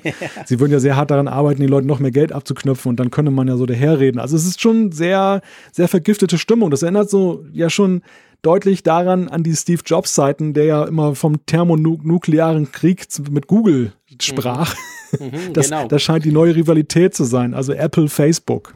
Ja, genau. Das ist natürlich jetzt, sag ich mal, aus, aus, der, aus dem Moment raus entstanden, wo halt Facebook ein Riesenproblem hat, wo ja übrigens auch an der Börse alle Tech-Konzerne im Moment ein Riesenproblem haben. Man könnte sagen, reingeritten durch die ganze Facebook-Geschichte zieht es aber eigentlich alle Tech-Aktien im Moment ja runter, auch die, die jetzt, ich sag mal, konkret aktuell eigentlich gar kein Problem haben, aber einfach, weil man sagt, hey, pff, das Geschäftsmodell ist vielleicht doch nicht das Richtige. Und ja, da muss, musste sich der Tim Cook mal kurz ein bisschen ähm, Luft verschaffen und der, der Mark Zuckerberg hat dann aber auch nicht faul gleich zurückgeschlagen. Also mal gucken, wie es da noch weitergeht. Der Unterhaltungswert ist relativ hoch an, an diesem kleinen Clash da, kann man definitiv so sagen. Aber gut, also auf jeden Fall, du hast recht. Der Google-Typ, der jetzt zu Apple geht, der hat da ganz andere Voraussetzungen. Vielleicht ist ja auch gerade das, das, was ihn fasziniert. Kann ja sein. Dass er vielleicht genau, gerade denkt, okay, aber genau das eben mal ganz ein anderer Datenpool, ganz eine andere Philosophie auch. Hm, mal gucken, was rauskommt. Ich denke, wir werden nicht schon, an, nicht schon an der WWDC in ein paar Monaten da was sehen, aber es ist auf jeden Fall gut zu wissen, wenn Apple so jemanden anwerben kann, weil ich mir da doch das ein oder andere dann davon verspreche. Ja, zumal ja der äh, Neuzugang ja auch jetzt direkt dann an Tim Cook als äh, Vorstandsvorsitzender, als Chef von Apple berichtet. Also es ist noch unklar, wie seine Position jetzt genau benannt wird. Er ist zuständig für Machine Learning und die AI-Strategie, aber es ist noch unklar, ob er jetzt Vice President ist oder Senior Vice President, also das ist ja nur die ganz hohe Ebene. Ja. Und das besagt ja auch sehr viel, wenn, wenn Apple so ein, ein Feld, was ja bislang eher unter dem Deckmantel Software lief, unter dem Oberbegriff Software, dass, dass das jetzt eine eigene Bedeutung bekommt, das, das ist ja auch eine durchaus äh, strategische Entscheidung oder die, das, das, das wirft ganz neue oder das stellt Weichen für die Zukunft, möchte ja. ich fast schon sagen, weil es eben nicht gekoppelt ist jetzt an der Entwicklung der Betriebssysteme zum Beispiel. Ja, ganz genau. Gut, lass uns mal ähm, zum nächsten Punkt kommen. Das ist so ein bisschen Zukunftsvision zu diskutieren. Lass uns zu dem Teil gehen, wo du gesagt hast, das kann man knicken. Das finde ich, es passt natürlich auch ein sehr schönes Wortspiel, nämlich das faltbare iPhone, das da angeblich im Jahre 2020 auf den Markt kommen soll. Da hat ja mal wieder ein Analyst, hat das Gefühl, er will ein bisschen in die Medien kommen und hat eine, eine, eine Idee gehabt, beziehungsweise er hat ein Patent ähm, welches sich Apple auf sowas, auf ein faltbares Gerät, auf ein Flexible Display Device hat geben lassen und daraus hat er dann herbeifantasiert, dass so ein iPhone kommen könnte. Was hältst du davon? Ach du, weißt du, in die Zukunft gerichtet halte ich ja vieles äh, für denkbar. Ich hab, wir haben ja diese beiden Themen hier mal zusammengefasst, weil witzigerweise beides ähm, im Jahr 2020 laufen soll, was wir hier besprechen. Und die Sache mit dem faltbaren iPhone, die kam ja fast in einem Atemzug mit der Geschichte, dass Apple ja nun eigene Micro-LED-Displays dann auch mhm. erforscht. Und bei dem Thema hatten wir ja die, die Aussage, und die hielt ich für plausibel, das ist noch nicht so ein Ding, was wir jetzt dieses Jahr unbedingt schon sehen werden, sondern das ist etwas, das wird mit der Apple Watch zuerst kommen und dann auf das iPhone übergreifen, ja. aber diese Entwicklung braucht Zeit. Und das fand ich, wirkte auf irgendeine Weise sehr realistisch. Ja. Dass aber nun die, dann gleich die Nachricht kommt, aber ein faltbares Display, das haben wir in zwei Jahren. Mhm.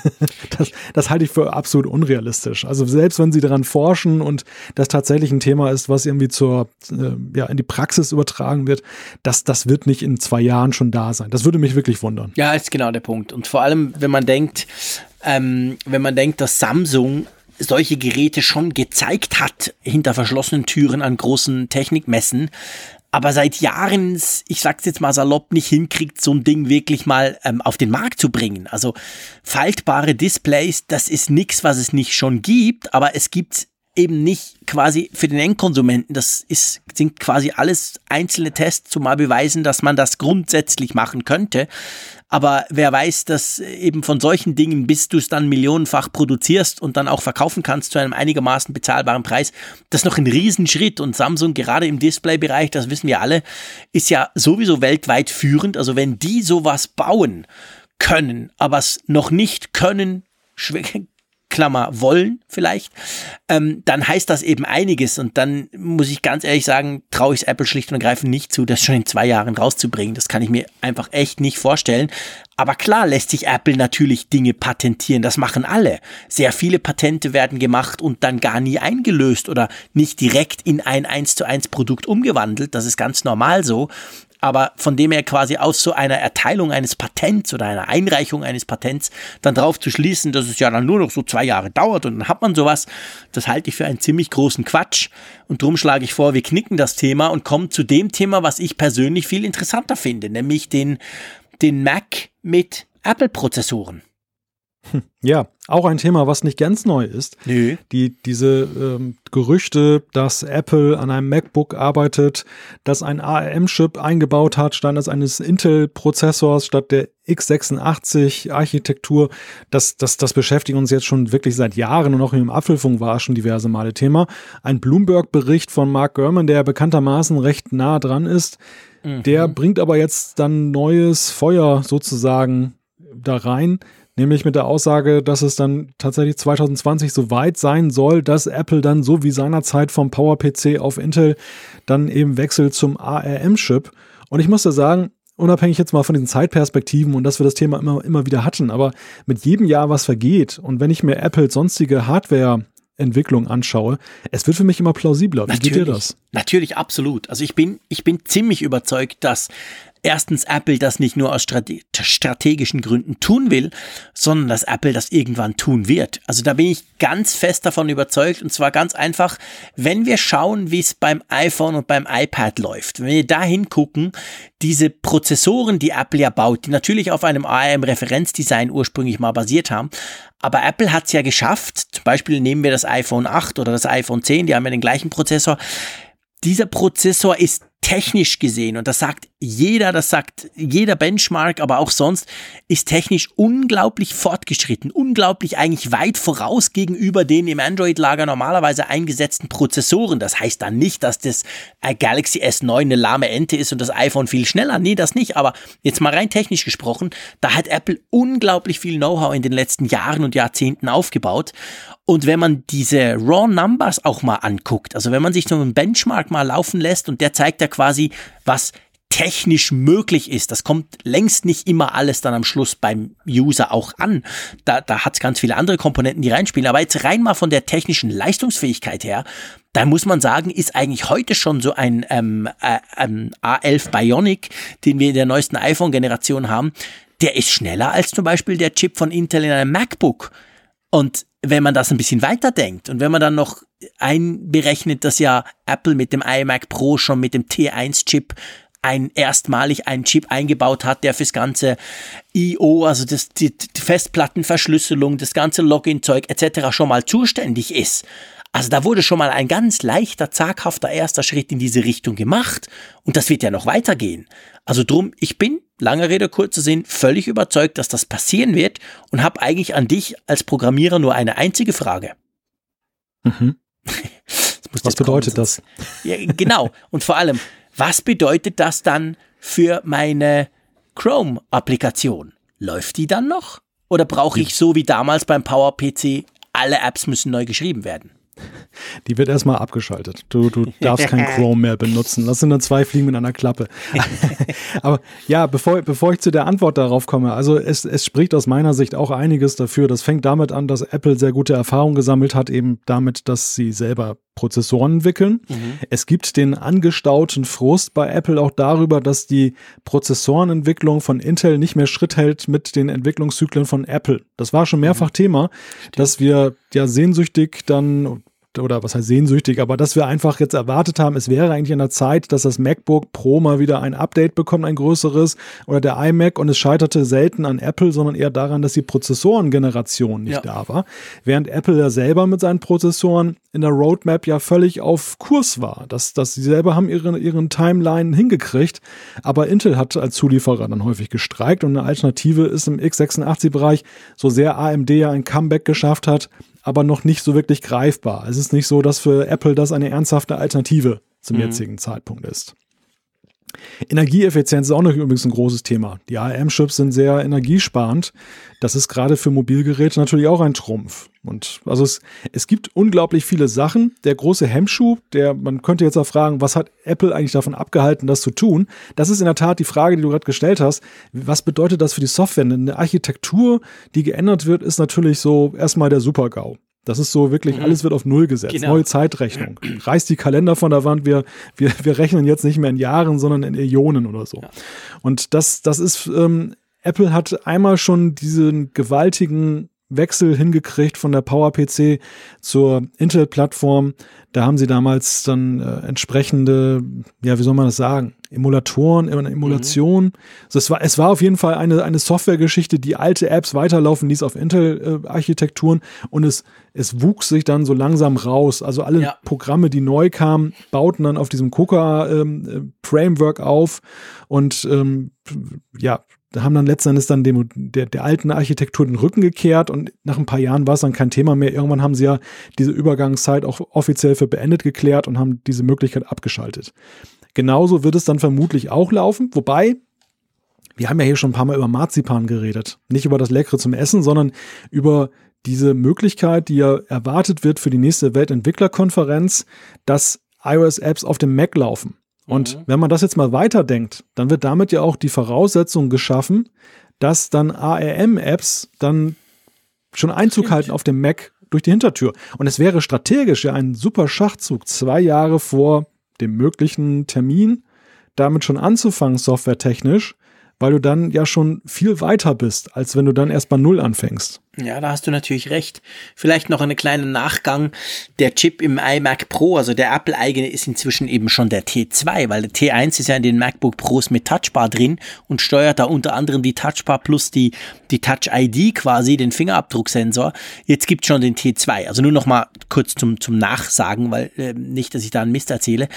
Ähm, du hast recht, das wäre natürlich ganz clever, dass man es auf Softwareseite schon mal so ein bisschen einführt.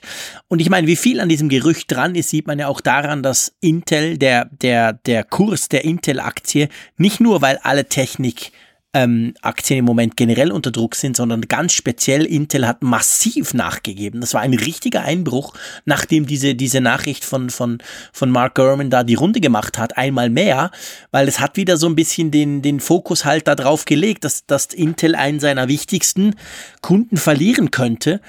Und ähm, ja, also ich denke, das ist definitiv ein spannendes Thema, das uns wahrscheinlich noch eine Zeit lang weiter beschäftigen wird.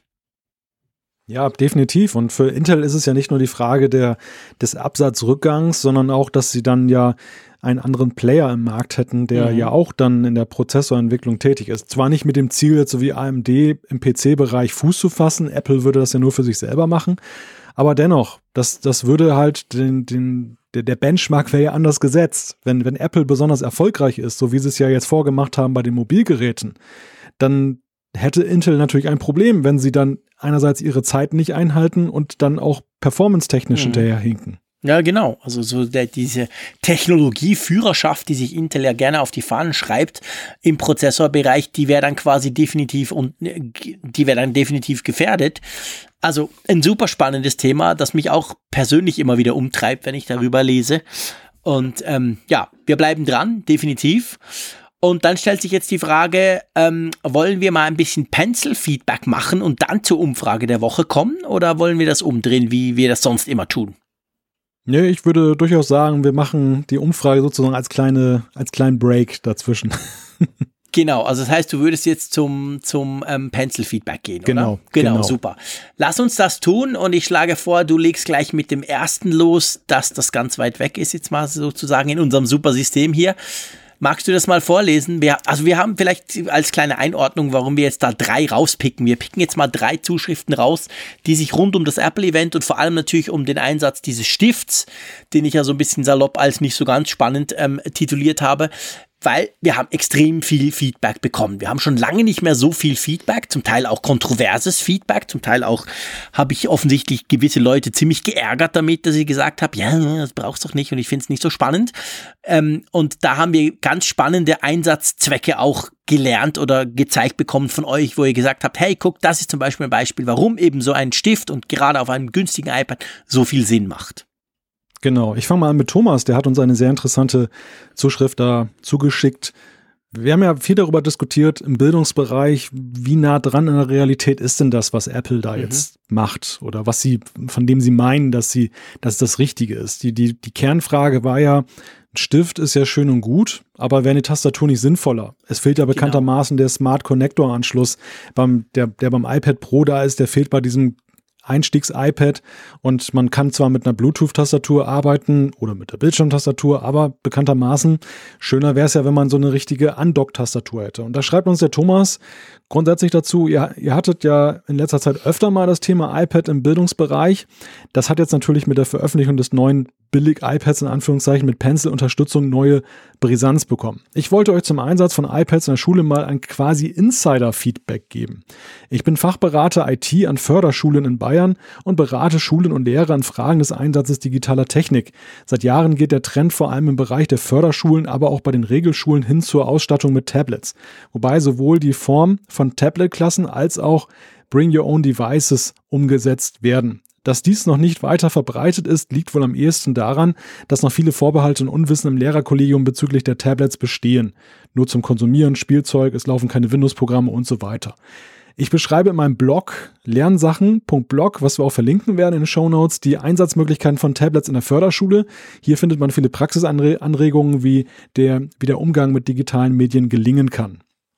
Auch an meiner Schule, ein Förderzentrum geistige Entwicklung, setzen wir zunehmend auf den Einsatz von mobilen Endgeräten. Hierzu habe ich einen kurzen Film gedreht, der nicht nur einen Einblick in unsere Schule gibt, sondern auch die Vorteile der eingesetzten Medien verdeutlicht. Auch dieses YouTube-Video werden wir verlinken. Ich habe es mir angesehen. Ich fand es hochinteressant. Also das hat dann doch sehr diese Diskussion, die wir hier geführt haben, vertieft und auch durchaus aufgezeigt, dass wir da vielleicht ein bisschen einseitig auch gedacht haben. Ja, definitiv, das lohnt sich. Das müsst ihr euch unbedingt angucken. Ähm, ja, also das ist super. Vielen Dank. Das ist mal so quasi aus dem Inneren rausgesprochen, auch eben, dass das zeigt. Ich meine, es ist natürlich klar, wir haben ja auch ein bisschen drüber gesprochen, es ist eine riesen Herausforderung auch für Schulen generell, die Auswahl. Also wa was machst du da? Wir haben da auch Zuschriften bekommen. Wie gehst du überhaupt damit um? Was, was für neue Technologien führst du ein? Auf was willst du überhaupt lernen? Ist die Technologie an und für sich überhaupt wichtig oder soll man das lieber in den Hintergrund rücken lassen? Und gucken, dass man eben quasi die Workflows oder den Umgang ganz generell lernen kann und das möglichst gut. Und welcher Hersteller macht das dann am besten und welcher Hersteller möchte eigentlich was im Schulbereich? Also das sind extrem komplexe Fragen, aber ich fand das jetzt ein sehr, sehr spannenden Insight, mal so ein bisschen zu sehen, wie das eben jetzt in dem Fall beim, beim Thomas abgelaufen ist, oder? Ja, und vor allem zeigt sich ja, dass, dass Apple da vielleicht auch den vielleicht auf den ersten Blick ungewöhnlicheren, riskanten Weg eingeht, mhm. weil sie man denkt ja zuerst, Digitalisierung und Umstieg auf Computer bedeutet ja auch, dass man mit Tastaturen arbeitet. Das ja, war genau. ja auch unsere Impression. Wir, wir waren ja doch ein bisschen darüber verdutzt, dass Apple nun gar nicht so thematisiert hat, wie das mit der Tastatur ist, wo sollen die geschriebenen Texte herkommen, weil wir einfach denken, ja, analog ist handschriftlich und digital ist äh, Tippen. Ja. Und das da, da sind wir vielleicht schief gewickelt, dass das, oder zumindest will Apple einen anderen, einen, einen anderen Akzent setzen, eine andere mhm. Richtung entwickeln. Und diese Richtung wird auch durchaus von einigen Pädagogen getragen und unterstützt, dass man eben sagt, nee, dann, dann gehen wir, wir versuchen quasi die Handschrift zu digitalisieren. Also es wird dann tatsächlich so eine Stiftbedienung bleiben und äh, nur halt dann mit digitalen Möglichkeiten. Die Tastatur ist nicht das Mittel der Wahl, wohingegen ja Google sagt mit seinen Chromebooks, das sind klassischen Notebooks, mhm da ist ja die Tastatur das Mittel der Wahl. Die Frage ist, welches System wird sich am Ende durchsetzen? Ich, ich möchte behaupten, das ist noch nicht wirklich entschieden. Nee, nee, das ist es definitiv nicht. Also, das ist ja auch nicht so, dass jetzt zum Beispiel in den USA die, die viele Schulen Google Chromebooks nehmen, weil die technisch oder weil die vom Bedienkonzept her viel besser wären. Die sind einfach schlicht und ergreifend günstiger als, als fast alles andere, was es auf dem Markt gibt. Also manchmal ist es dann schlicht und ergreifend auch einfach nur die Kohle, die zählt. Auch wenn vielleicht das andere besser wäre oder, oder man damit mehr tun könnte. Also das das muss man natürlich auch noch berücksichtigen, das ist so. Ich finde, ähm, der Malte hat uns noch was geschrieben. Nein, nicht du, Malte. und da geht es nämlich auch genau um das Thema, ja, Stift, also jetzt ein bisschen in einem größeren Kontext, so im Sinn von, wo ich sage, ich brauche den Stift ja nie. Er schreibt nämlich, ich führe einen Schornsteinfegerbetrieb und musste mich jahrelang mit Schreibunterlagen jedweder Art rumärgern. Inzwischen nutze ich zu 100% mein iPad Pro mit Pencil. Über die GoodNotes App habe ich quasi einen 150% Ersatz für Papier und Stift. Bei Bauabnahmen kann ich problemlos Typenschilder abfotografieren, Anlagen dokumentieren und für meine Mitarbeiterin im Büro eine Notiz erstellen, mit der sie dann einfach weiterarbeiten kann. Die notwendigen Vorlagen habe ich früher gedruckt, inzwischen digital. Damit bin ich um Längen effizienter als mit jeder Softwarelösung, in der Menüs an- und ausgewählt werden müssen. Also zum Beispiel Heizung, Ofen, Therme und so weiter. Das ist so einfach und schnell geschrieben und beliebig erweiterbar. Spannend, oder? Definitiv spannend. Also das, das ich habe, ich habe das, äh, als ich das gelesen habe, habe ich daran gedacht, dass ähm, ich weiß nicht, ob es jetzt ein ähm, Heizungs- und Sanitärbetrieb war oder ein Schornsteinfeger. Auf jeden Fall mal, war mal jemand in meinem Keller und hat an der Heizung irgendwas ja. gemacht. Und das Gerät, was er da bedient hat, das war, glaube ich, ein Messgerät. Das war dermaßen umständlich vom UI und so. Also das, das war von der Digitalisierung her eher ein Rückschritt als eine Verbesserung, wenngleich natürlich die Technik jetzt irgendwelche Dinge verbessert und vereinfacht hat. Aber deshalb kam mir das jetzt so plausibel rüber, jetzt ja, was Malte geschrieben hat, dass das eben dass das iPad da dann doch der elegantere Weg ist, als das, was so mancher Fach-Hardware, äh, Softwarehersteller da so auf den Markt wirft, mit einem, was, was funktionell halt toll ist, aber wahrscheinlich UI-mäßig eine Katastrophe. Ja, vor allem ist es lustig, dass du das sagst, weil ich habe ja auch ein Einfamilienhäuschen mit einer Heizung, die ab und zu gewartet werden muss und da kommt dann jemand ähnlich wie bei dir, kommt dann auch jemand. Bei mir war es gerade umgekehrt, der kam mit einem Laptop, das fand ich schon mal ziemlich cool, weil ich habe zuerst erwartet, dass der irgendwie schwarz, in schwarzer Kleidung, schwarz verrußt, irgendwas rumwerkelt. Der kam schon mit dem Laptop, hat ihn dann auch irgendwie in eine Sonde irgendwo reingesteckt und geguckt und gemacht.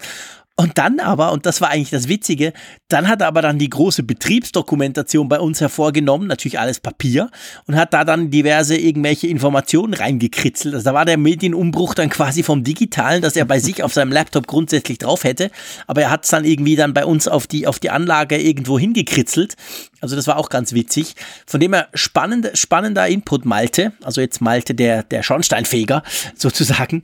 Vielen Dank dafür. Und ähm, magst du noch den, den Hilga noch, noch bringen? Der hat nämlich auch was dazu geschrieben.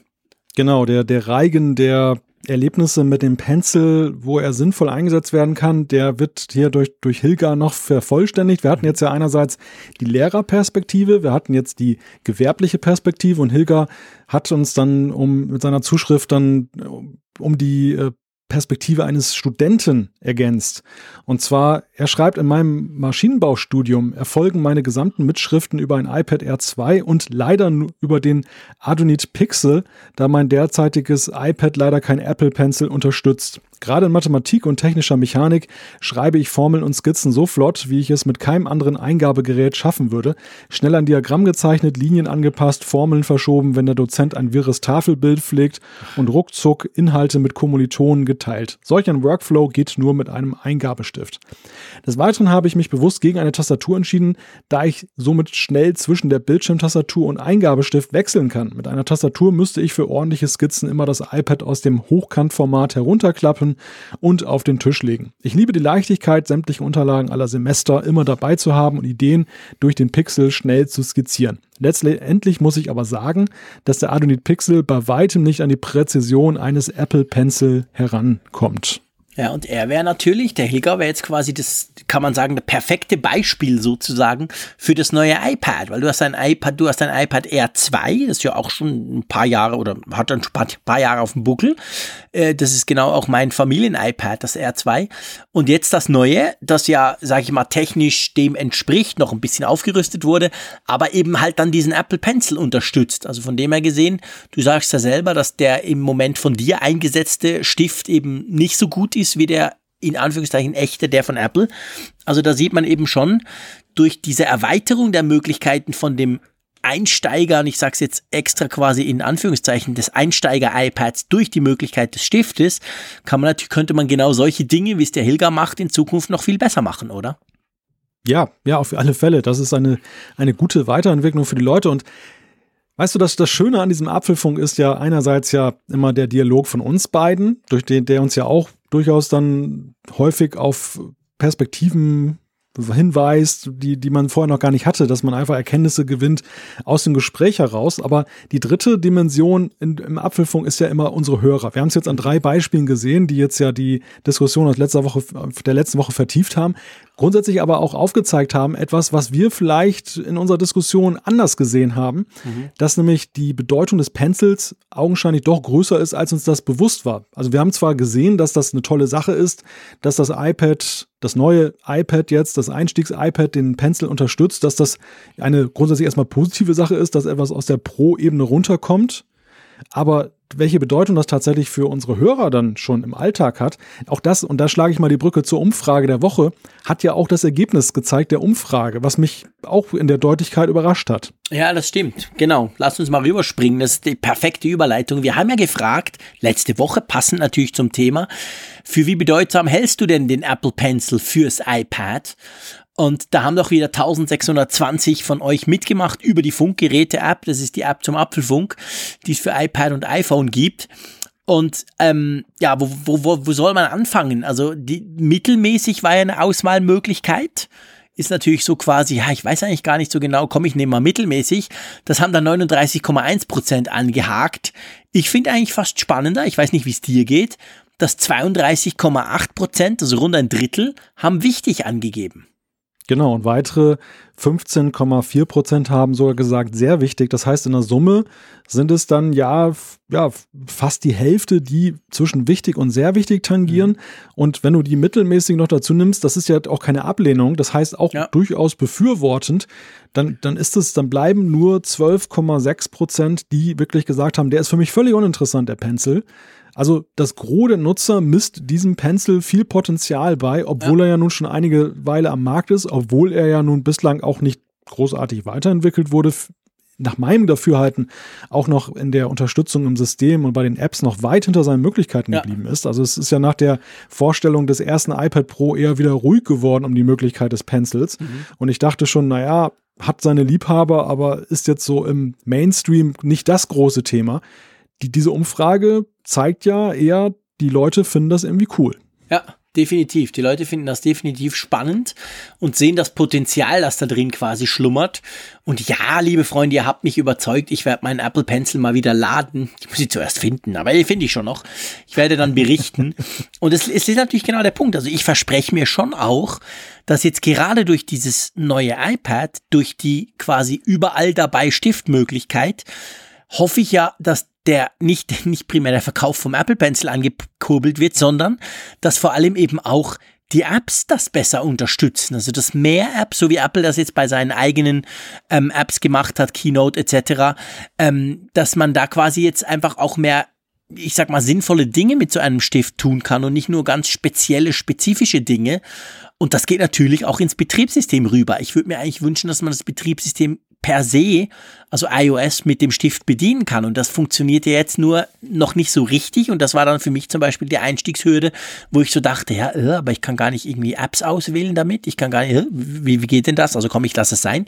Also da denke ich, das könnte durchaus jetzt natürlich so eine Art Anschub gewesen sein, das neue iPad, wo wir dann in Zukunft noch viel mehr sehen können, was man mit so einem Stift machen kann. Ja, da bin ich völlig bei dir. Also es ist schwer, eine Prognose zu treffen, ob das tatsächlich jetzt dann zum Durchbruch führen wird. Aber die, man kann zumindest feststellen, die Voraussetzungen jetzt für den Durchbruch des Pencils sind optimal. Sie können ja. optimaler fast gar nicht sein. Ja. Wir haben jetzt eine, die, diese Pro-Hürde genommen. Der, er ist jetzt ja, fast frei zugänglich für die Geräte. Also er ist auf jeden Fall in der Einstiegsklasse mhm. beim günstigen iPad auch schon mit dabei. Es ist leider immer noch so, dass er recht teuer ist. Das ist vielleicht ein kleines Hemmnis, aber ja. wir sehen auf der anderen Seite, und das zeigt unsere Umfrage, es gibt ein großes Interesse an diesem Pencil. Also es mhm. gibt eine, eine, große Neugierde daran, was damit gemacht werden kann und, und wie man ihn irgendwie in seinen digitalen Alltag einbringen kann. Und das äh, ist ein Nährboden, da können ganz tolle Sachen draus erwachsen. Und ich glaube, da ist Apple einfach auch auf einem besseren Weg als beispielsweise im Gegensatz zur, zur Touchbar, die, die ja nun ja. auch darauf abzielte, so ein, ein großes Ding zu werden, aber die eben gerade daran scheitert, dass sie völlig isoliert ist, immer noch auf diesem MacBook Pro, es keine Perspektive gibt und ja, dementsprechend auch von den Entwicklern gemieden wird. Ja, ja, ganz genau, das ist so. Lass uns zur Umfrage der Woche kommen. Ähm, wir haben ja vorhin über iOS 11.3 gesprochen, über die Batterieanzeige, ziemlich, ähm, äh, über die Batteriegesundheitsanzeige, um es genau zu machen, ziemlich ausführlich. Und drum dachten wir uns, wir nehmen genau das zum Anlass. Und zwar ist die Frage, wünscht ihr euch auch auf dem iPad eine Anzeige der Batteriegesundheit? Da hat man dann eigentlich drei Möglichkeiten, oder? Genau, es ist ganz einfach. Entweder ja, nein oder ich besitze gar kein iPad, dann betrifft es einen ja nicht wirklich. Genau, also das wollen wir mal gucken, ob ihr das gerne ausgeweitet hättet, das Thema Batteriegesundheitsanzeige unter iOS 11.3. Ähm, gut, lass uns, ich sag das jetzt mal im Bezug auf Blick auf die Uhr, lass uns noch ein normales, in Anführungszeichen, Feedback reinnehmen. Eins, das wir nämlich schon länger auf der Liste hatten, wo wir dachten, ja, da müssen wir da mal drüber sprechen. Das hat aber bis jetzt irgendwie nie gereicht und ich finde, das nehmen wir jetzt noch rein. Und dann sind wir ja auch so schon wieder in einer knackigen Länge, würde ich mal sagen. Magst du mal das, das ähm, Feedback von Peter vorlesen? Ja, sehr gerne. Ähm, Peter hat geschrieben, in der Folge 107 beim Thema Zeitschriften-Service Texture ist mir aufgefallen, dass ihr den deutschen Service Readly nicht genannt habt. Dieser ist mittlerweile schon beachtlich groß, macht auch Fernsehwerbung und bietet eine große Fülle von Zuschriften, äh, Zeitschriften, nicht Zuschriften, die gibt's hier noch im Apfelfunk, Zeitschriften im deutschsprachigen Raum. Noch eine Anmerkung, ein ganz kleiner Kritikpunkt betrifft die gelegentliche, selbstironisch gemeinte Abwertung von Nationalitäten und Gruppen, zum Beispiel, dass Schweizer etwas langsamer im Verstehen sind oder Berner als träge gelten. Auch bei Norddeutschen ist das wohl schon mal vorgekommen. Ich kann mich aber nicht im Wortlaut daran erinnern. Ich finde, dass ihr das nicht nötig habt. Selber wohne ich als Deutscher in der Schweiz. Vielleicht nehmen wir das mal kurz vorweg, ja, weil das, das ist definitiv. mir auch noch wichtig.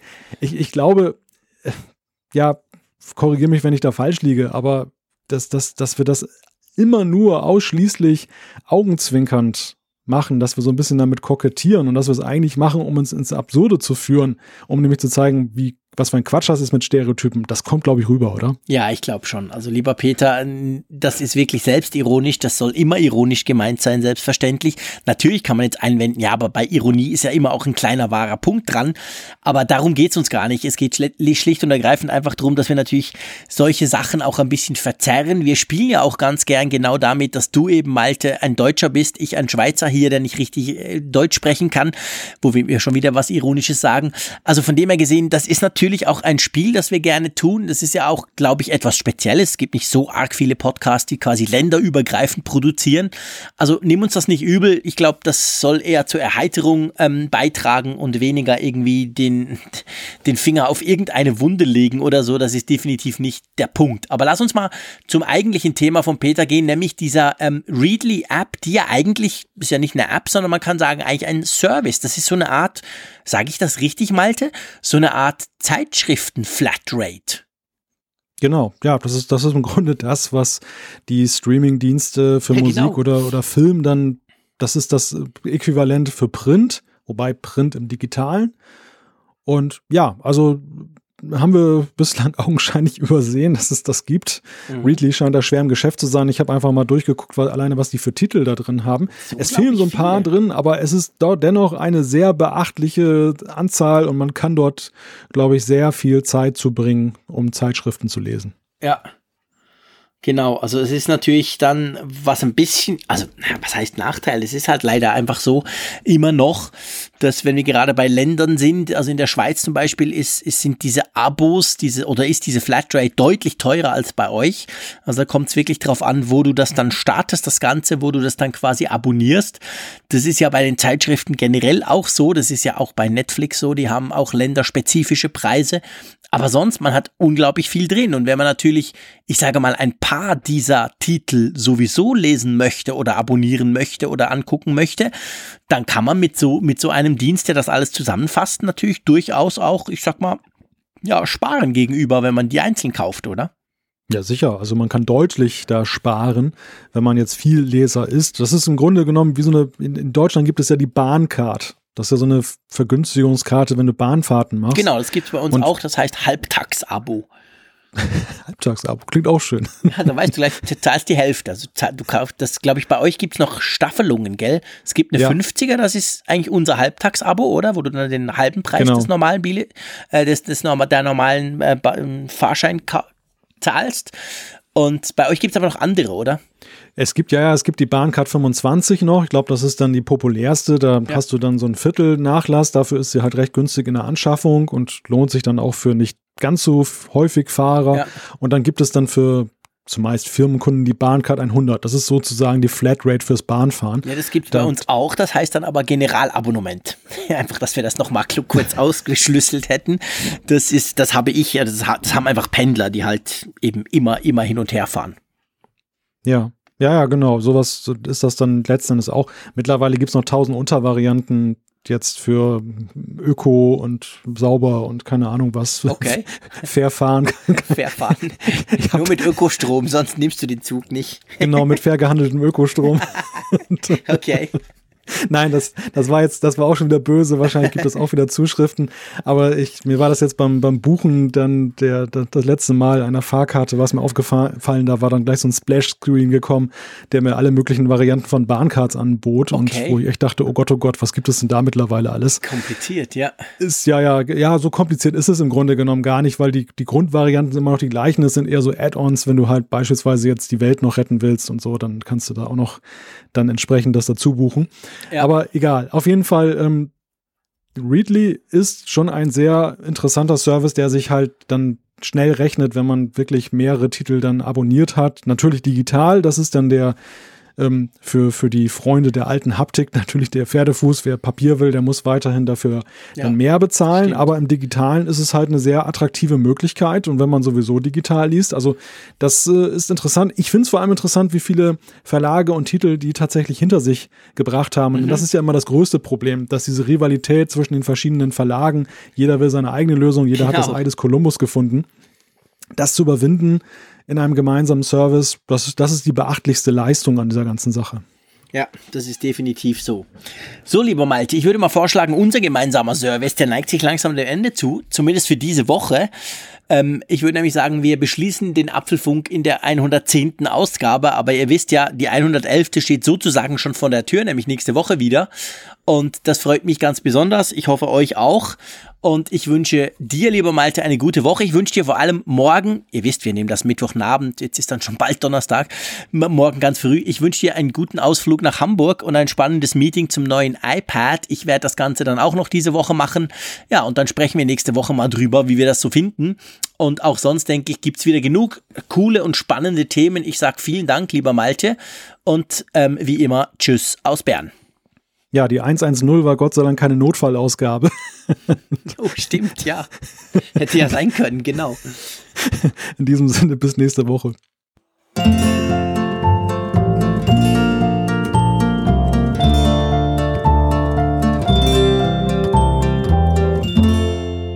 Alle Folgen im Überblick, Neuigkeiten per Push-Nachricht, Umfragen und die Hörerkarte, dies und mehr in Funkgerät, der App zum Apfelfunk. Kostenlos im App Store.